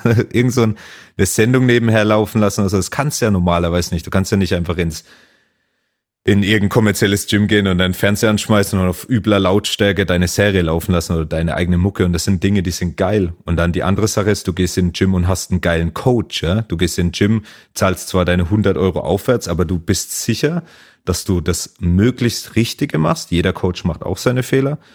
Und das ist auch eine geile Sache, zu wissen, dass du dein Geld gut investierst. Ja, du gibst dein Geld aus und du bekommst was dafür. Du bekommst dafür den Erfahrungsschatz, den Schatz an Fehlern, die du nicht mehr machen musst. Jemand, der dich motiviert, der auf dich aufpasst. Und gerade auch bei Kleingruppen auch diesen sozialen Aspekt, dass du die Leute kennenlernst. Ich rede jetzt von unserem Gym nur. Wir haben knapp über 100, 100 Mitglieder und da sind auch Freundschaften entstanden, Bünde von Leuten, die sich gegenseitig unterstützen, die miteinander auch außerhalb trainieren, die gehen dann miteinander joggen, treffen sich für Aktivitäten, haben sich Freundschaften entwickelt. Das sind ja auch alles mega große Aspekte, die sozialen Aspekte.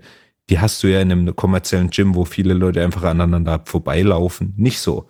Weil wenn du gemeinsam in der Class, also wir nennen das Klasse, in der CrossFit-Class bist und alle machen das gleiche oder quasi das abgewandelte gleiche Training, auf jeden bisschen angepasst, dann hast du einen anderen Bezug. Du kennst es, wenn du mit jemand zusammen leidest, dann hast du eine Verbindung zu dem auf einmal. Und das ist halt geil. Ja? Und deswegen dafür sein Geld ausgeben oder andersrum. Und das zwischendrin ist nicht die Entwicklung, die ich da so sehe. Ja, ja. Mhm. ja ist richtig, was du ansprichst mit diesem ähm, im Fitnessstudio ist man ja nicht alleine und so, aber am Schluss, äh, es gibt vielleicht zwei, drei Leute, die grüßt man kurz und dein Training machst du dann doch alleine, alle ihre Kopfhörer auf und so sozial ist es dann doch nicht. Ähm, was man auch schon beobachten kann, ist ja generell diese Kluft äh, bei Fitnessstudios eben von einer Seite halt komplett Discounter für 20 Euro im Monat oder halt so günstig wie es geht. Trotzdem mittlerweile Top-Ausstattung in ja. jedem Studio. Die haben alles mittlerweile, alles, nicht wie ja. früher nur ein paar Maschinen, sondern alles. Du kannst CrossFit trainieren, du kannst Powerlifting trainieren, du kannst sogar Gewicht heben ähm, in den meisten Studios. Und dann halt eben auf der anderen Seite dann eher diese Premium-Studios, die halt dann teurer sind. Aber dieses ganze dazwischen, wird immer weniger und es gibt auch viel weniger, weil ja, warum, warum soll ich irgendwie 40 Euro im Monat zahlen, wenn ich da genauso wenig betreut werde eigentlich wie beim anderen für 20 Euro und die haben sogar mehr Ausstattung, dann gehe ich halt für das in 20 Euro hin. Und ähm, ja, das Gute ist, wenn du halt einen Coach hast, ähm, du sparst ja auch Zeit, weil du musst dich nicht selber informieren. Ja, du musst dir selber keine Gedanken machen, so wie viel, wie oft soll ich trainieren, was soll ich trainieren, wie soll mein Trainingsplan aussehen und so weiter. Ist natürlich auch wieder ein Hobby für viele, aber gerade am Anfang, man hat halt einfach noch keine Ahnung man, das, dieses Halbwissen einfach, da wirst du auf jeden Fall keinen so guten Trainingsplan schreiben, würde ich selbst wie jemand anderes, der schon Ahnung hat, der Hintergrundwissen hat und der einfach auch Erfahrung hat. Und äh, das Gute daran ist auch, du hast einen Plan von jemandem, der Ahnung hat. Das motiviert nochmal direkt, weil du weißt, ich mache das Richtige und ich kann meinen Kopf einfach ausschalten und Gas geben. Ich muss nicht drüber nachdenken, ah, sollte ich heute vielleicht doch keine Kniebeugen machen oder nur Frontkniebeugen oder sonst. Du machst, was auf dem Plan steht und gibst Gas so. Ja.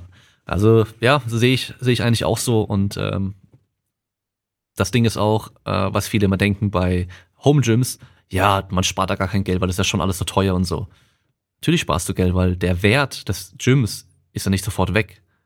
Ich habe hier drin jetzt ein paar tausend Euro stehen. Und gerade aktuell, ich könnte es halt für einen Neupreis locker verkaufen. Mhm. Ich würde sofort alles losbekommen. Also äh, von daher, ich habe das mein Leben lang wahrscheinlich und äh, wenn ich was verkaufe, bekomme ich ja wieder was zurück. Das heißt, ich habe jetzt nicht einfach zigtausend Euro ausgegeben und die sind weg für immer, sondern im Fitnessstudio sind sie weg. Ja. Da zahlst du deine Miete und die sind gezahlt und das Geld kriegst du nicht zurück. Aber wenn ich aufhöre mit trainieren oder mein, mein Gym aufgeben muss, dann kann ich das Zeug verkaufen und ich habe wieder Geld in der Hand. Ja, also darf man auch nicht vernachlässigen und äh, vor allem, das sind Dinge, merkt, die ja. gehen kaum kaputt. Du hast Metall da Eben. stehen. Ja. Eben, ja. ja. Da geht der Lack vielleicht ein bisschen ab und sowas und äh, das war's aber auch, ja. Also die, die wenigsten werden sich ja ein, ein Laufband kaufen, ein teures, was man dann warten muss und so. Ähm, und aktuell sieht man ja auch, das Interesse für Home Gyms ist extrem gestiegen. Natürlich wegen Corona, klar, weil auf einmal waren die Studios zu, alle wollten trainieren und viele haben gemerkt, hey, einfach nur zu Hause mit Gummibändern trainieren, habe ich einfach keinen Bock. Ich will wieder an die Handel, so wie normalerweise auch. Und dann haben sich viele das gekauft und viele haben jetzt einfach auch gemerkt, so hey, so wie du auch, ich spare voll viel Zeit.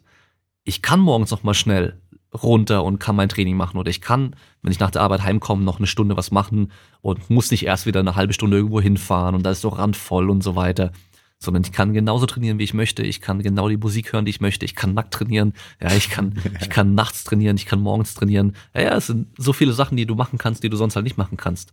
Und äh, ich glaube, viele, viele werden dabei bleiben. Man hört zwar hier und da von vielen, dass sie sagen, ja, ich werde wahrscheinlich weiterhin meine Mitgliedschaft im Fitnessstudio beibehalten. Also meistens Discounter, weil dann ja. mache ich halt einmal die Woche, gehe ich ins Gym und hock mich an die ganzen Maschinen, was ich zu Hause nicht hab. Weil klar, Bankdrücken und der ganze Kram ist schon was anderes, wie ein Kabelzug über Kreuz oder irgendwie eine Hammer Strength Chest Press oder sonst irgendwas. Ist natürlich auch nochmal was Cooles, wenn man die Maschinen dann hat, ja. Und äh, trainieren kannst du aber zu Hause optimal mit der Langhantel, einer Bank vielleicht und einem Rack. Mehr brauchst du eigentlich nicht. Da kannst du schon richtig, richtig gut trainieren und äh, CrossFit kannst du gut machen, Gewichtheben kannst du machen, Powerlifting. Strongman wird vielleicht ein bisschen komplizierter, aber das allgemeine Training für Strongman kannst du auch machen. Und äh, von daher, man kann super gut trainieren zu Hause. Und ich denke auch, dass es, dass viele dabei bleiben werden, zu Hause zu trainieren. Und äh, man hat ja auch gemerkt, der Gebrauchtmarkt war jetzt nicht überflutet, nachdem die Gyms, Gyms wieder aufgemacht haben. Viele haben gemeint, oh ja, danach wird es alles super günstig geben, aber ich Nix glaube da. nicht. nee. Viele ja. werden ihr Zeug einfach behalten, weil so teuer war es dann auch nicht. Und äh, die paar Leute, die verkaufen werden, die werden versuchen, nämlich noch möglichst viel Geld zu bekommen, weil lange benutzt habe ich es ja nicht und so, und dann ist der Markt überschwemmt. Das heißt, entweder die kriegen es nicht los und behalten es dann eh, oder sie müssen den Preis dann doch senken. Also ich bin mal gespannt, aber wahrscheinlich, wenn ihr es gerade anhört, sind wir eh schon im zweiten Lockdown, von daher. Wahrscheinlich, ja. ja. ja und du, du sprichst ja auch was an. Wenn du irgendwo hinfährst, jetzt rede ich mal von deiner Welt, Powerlifting-Studio, und du hast da jemand und du zahlst für dessen Dienstleistung, sein Coaching, dann bist du da hingefahren und hast nicht nur trainiert, sondern hast eine Anreicherung von Wissen, du zahlst für eine Dienstleistung. Wenn du in ein Gym fährst, wo du das nicht bekommst, dann kommen ja ein Haufen Dinge ins Spiel. Du fährst da mal, jetzt nehmen wir mal einen Schnitt und das ist optimistisch, jemand fährt 20 Minuten hin und 20 zurück. Das wird vielleicht so das Mittelfeld sein, so egal wo du wohnst, in der Regel, denke ich mal. Dann hast du da 40 Minuten. Dann musst du das sind andere Verkehrswege, also auch im Gym. Also quasi du läufst da durch. Das dauert alles länger, als wenn du in deinen Keller gehst. Da bist du, Licht geht an, bist da. So. Dann kommen ja Sachen ins Spiel wie Opportunitätskosten und das vergessen Leute manchmal. Also für jede Trainingssession hast du mal auf jeden Fall eine Dreiviertelstunde einfach Opportunitätskosten rausgeballert, weil du fährst, fährst zurück und mindestens fünf bis zehn Minuten verhaust du noch im Gym, dass du an anderen Leuten vorbei musst. Und da haben wir noch nicht gewartet, bis einer mit dem Curl im Squat Rack fertig ist oder so ein Scheiß. Ja, also da kommt echt ein Haufen Zeit zusammen. Und wenn du das mal einrechnest, du könntest während dieser Stunde, die du verbläst, auch arbeiten. Das heißt, du könntest dein eigenes Gym erarbeiten daheim. Dann hast du nur nicht eingerechnet, dass du dein Auto benutzen musst, deine Reifen abfährst, dein Benzin verschleuderst, dein Auto generell abnutzt, diese ganze Sache, die spielt ja damit rein und am Ende kotzt dich's ja meistens noch an, auf jeden Scheiß dort warten zu müssen, so.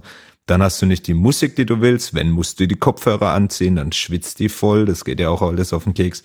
Das heißt, du hast nicht wirklich einen Mehrgewinn und du hast trotzdem Haufen Geld verblasen, das du nicht siehst. Und das ist oftmals das, wo die Leute dann irreal argumentieren und sagen, ja, ein Home Gym, das ist so viel Kohle, da musst du da 1000 Euro für was hinlegen. Ja, aber du legst die Kohle auch so hin. Glaub mir es. Ja. Du verballerst die in alle Richtungen und dann wird es auch noch ineffektiv und unbefriedigend. Und wie du sagst, dann hast du es im schlimmsten Fall und kannst es weiter verkaufen. Oder du kriegst auf einmal Kids und dein Kerle, der dann irgendwie oder deine Kleine, die dann heranwächst, die will oder er will dann mit zehn oder elf oder zwölf auch mal wieder was trainieren.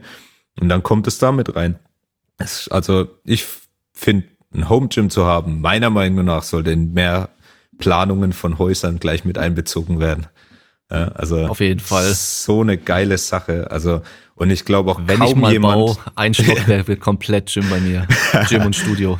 Ich glaube, die 100%. wenigsten Leute, die sich eine Ecke eingerichtet haben, sei es nur in der Garage, sagen, oh, das war die dümmste Entscheidung ever. Ich glaube, der Anteil ist ganz gering. Ja.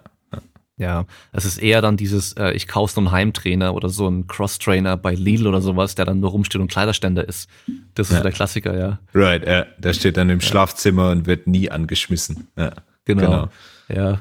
Ja, gut, und du trainierst halt unter Gleichgesinnten, wenn du in so eine Box gehst oder halt in, in ein Kraftstudio oder sowas, äh, so ein entsprechendes Gym, dann das macht natürlich viel aus. Dann ist die Stimmung ist gleich anders. Du bist einfach, okay, du kommst da hin und jetzt ist, wird, ist Arbeit angesagt. Ja. Und ähm, ich muss sagen, klar, wenn ich im Fitnessstudio nochmal trainieren war, das motiviert dann schon auch, wenn dann halt Leute gucken und so, weißt du? Mhm. Aber die gucken halt dann schon, wenn du irgendwie 200 Kilo Kreuzheben machst, so, die gucken, also, weißt, weil halt das Niveau ist natürlich wieder was anderes und so und dann, ja, dann bist du wieder der große Fisch im kleinen Teich. So. Genau, ja. Das Ja. bringt dich nicht voran. das- Gehst du in ein Powerlifting-Studio und dann zieht die nebendran jemand 300 Kilo, das eröffnet deine Welt wieder, ja. Oder dein Coach sagt dir, was für einen Scheiß fabrizierst du da gerade? Du machst nur, was dir gefällt, mach mal wieder A, B, C, da wirst du auf lange Sicht besser. Und das ist wieder das, das eine ist eine Welt, die bringt dich voran und das andere ist eine Welt, da ja, schwimmst drin rum und passiert nicht so wirklich was. Ja. Genau. Ja, ja.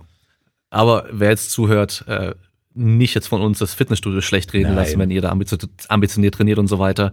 Ähm, Genau. Es ist leider nur so, wirklich, ich weiß auch noch von meiner Zeit im Fitnessstudio damals, als ich gejobbt habe dort. Ähm, man hat die gleichen 30 Gesichter jeden Tag gesehen, wenn man da war. Und äh, angemeldet waren unglaublich viele. Und so ist es leider, ja. Also ich glaube, viele sind fürs Gewissen angemeldet, ja. Ich, äh, ich, ich will ja noch äh, loslegen und wieder in Form kommen Nächsten und sowas, Montag aber gehen wieder. halt nie hin. Genau, Mhm. nächsten Montag oder in zwei Monaten ist ja dann noch schon wieder Neujahrsvorsätze dran und sowas. Dann, ja, da wird wieder der Ansturm. Dieses Jahr weiß ich gar nicht, ob dann viele so egoistisch sind und trotzdem den Ansturm machen werden im Fitnessstudio, falls sie Das überhaupt wird haben bis wahrscheinlich gar nicht möglich sein, oder? Ne. Ich weiß es Höchstwahrscheinlich nicht genau, aber ähm, man weiß halt, dass irgendwie ein paar Wochen später sind die meisten eh schon wieder raus und äh, ganz wenige bleiben nur hängen. Ähm, ist natürlich immer schade. Ist schade, aber gut, äh, die, die großen Fitnessstudios, die leben auch davon, muss man einfach so sagen. Ähm, aber wie, wie du es auch schon gesagt hast, man unterstützt halt mit, mit einer CrossFit-Box oder mit einem, mit einem Powerlifting-Gym oder sonst irgendwas in der Richtung, unterstützt man halt gleichgesinnte Leute, die halt auch für den Sport was erreichen wollen und den Sport voranbringen wollen, generell. Und äh, einfach, man, man unterstützt was Gutes, sag ich mal. Und halt nicht nur eben jemanden, der halt da sein, sein Geld investiert hat und äh, Anteile gekauft hat, keine Ahnung was, ähm, der ich schon wahrscheinlich den dritten Porsche fährt oder sowas und Ja. ja, selber noch nie trainiert hat vielleicht. Und vor allem auch Ja, ganz halt egoistisch, auch ganz egoistisch. Du bringst, du stellst auch sicher, dass du selbst vorankommst. Das ist eine Investition Ja. in dich selbst auch. Das Geld, die Dienstleistung wahrzunehmen, bringt dich selbst gezielter voran. Ja. Auf jeden Fall. Ja, cool. Dann äh, würde ich sagen, reicht mal für heute wieder, oder? Wir sind schon fast bei zwei Stunden. Ja, ja, das geht immer schnell, das geht immer schnell. Aber gut, dann äh, wir machen es so wie immer. Zum Schluss, du hattest zwar jetzt schon ganz schön lange das Wort am Schluss und hast eigentlich auch schon richtig guten Sachen rausgehauen, aber vielleicht hast du ja noch mal am Schluss einfach den Tipp für den einen oder anderen Crossfitter, der aktuell, ja, ich weiß nicht, vielleicht irgendwie ein Motivationstief hat äh, durch äh, die ganze aktuelle Situation, der vielleicht dann in ein paar Wochen wieder nicht mehr ins in die Box gehen kann. Ähm, was, vielleicht das nochmal ein Tipp einfach zu Hause. Wie kann ich irgendwie zu Hause mich fit halten? Wie kann ich da nochmal Gas geben in, in Hinblick auf CrossFit, dass ich einfach für die nächste Saison auch fit bin? Mhm. Also Saison, du redest von Wettkämpfern, richtig? Genau, ja. Oder auch Leute, die es als Hobby machen. Das Ja. muss ja gar nicht so klar getrennt sein. Okay, also ich glaube, das erste Feld ist zu sehen, dass manche Dinge gar nicht so wichtig sind, dass sie spezifisch sind. Also man denkt oftmals, oh, wenn ich das jetzt nicht mehr hab, dann kann ich nicht fit sein oder so. Aber manche Dinge sind ganz simpel. Du willst explosiver sein, du brauchst nicht viel mehr als springen zu können oder so. Oder im höchsten, im geilen Fall hast du eine Kettlebell oder so. Es reicht schon aus als Equipment.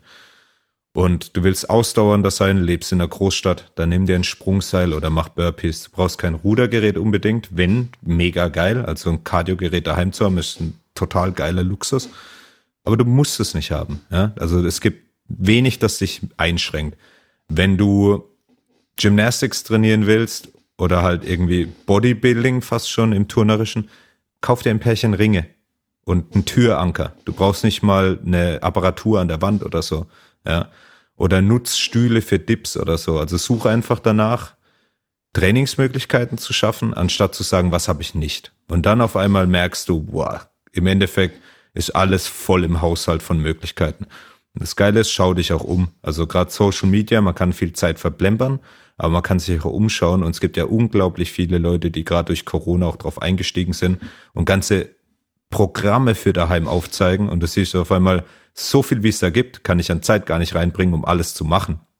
Also hört auf zu sagen, ich habe jetzt keine Langhantel, deswegen kann ich gar nichts trainieren. Ich habe kein Rudergerät, deswegen kann ich da gar nichts trainieren, sondern ihr könnt quasi alles trainieren. Ihr müsst nur ein bisschen die Augen offen halten. Und es gibt keine bessere Zeit von quasi Informationsflut als heute. Ja, schaut YouTube, Instagram, guckt rum. Es gibt so viele Anbieter und ihr müsst quasi nichts dafür zahlen. Guckt euch Videos an und macht, was euch Spaß macht, aber macht's einfach und plant euch fest Termine ein. Es ist schwer, wenn man keine Kurse mehr hat, nicht seine Class, die startet um 18, 15 und da bin ich dann viermal die Woche. Plant es für euch selbst ein und holt euch einen Trainingsbuddy. Also ihr dürft es auch die meiste Zeit. Sucht euch einen Kumpel, gleiche Zeit, gleicher Ort, immer. Und das macht ihr drei, viermal die Woche und dann passt die Geschichte. Passt auf, lüftet gut und das sollte ausreichen. Ich denke, das kann man gut zusammenfassen. Wer will, findet einen Weg. Mhm. Wer nicht will, findet eine Ausrede. Die meiste Zeit so, ja. Genau. Das trifft richtig gut auf den Punkt. Ja. Sehr cool. Dann äh, hat Bock gemacht, war interessant, hat Spaß gemacht und äh, vielen Dank für deine Zeit. Ich gehe mal davon aus, du wirst heute bestimmt nochmal trainieren. Ja, also ich komme vom Joggen. Eine Einheit hast du schon, okay. Und heute Abend die nächste, genau. Genau, und ich gehe heute auf jeden Fall auch nochmal ans Eisen. Geil. Und damit vielen Dank fürs Zuhören. Wir hören uns beim nächsten Mal. Bleibt stark. Ciao. Ciao, ciao.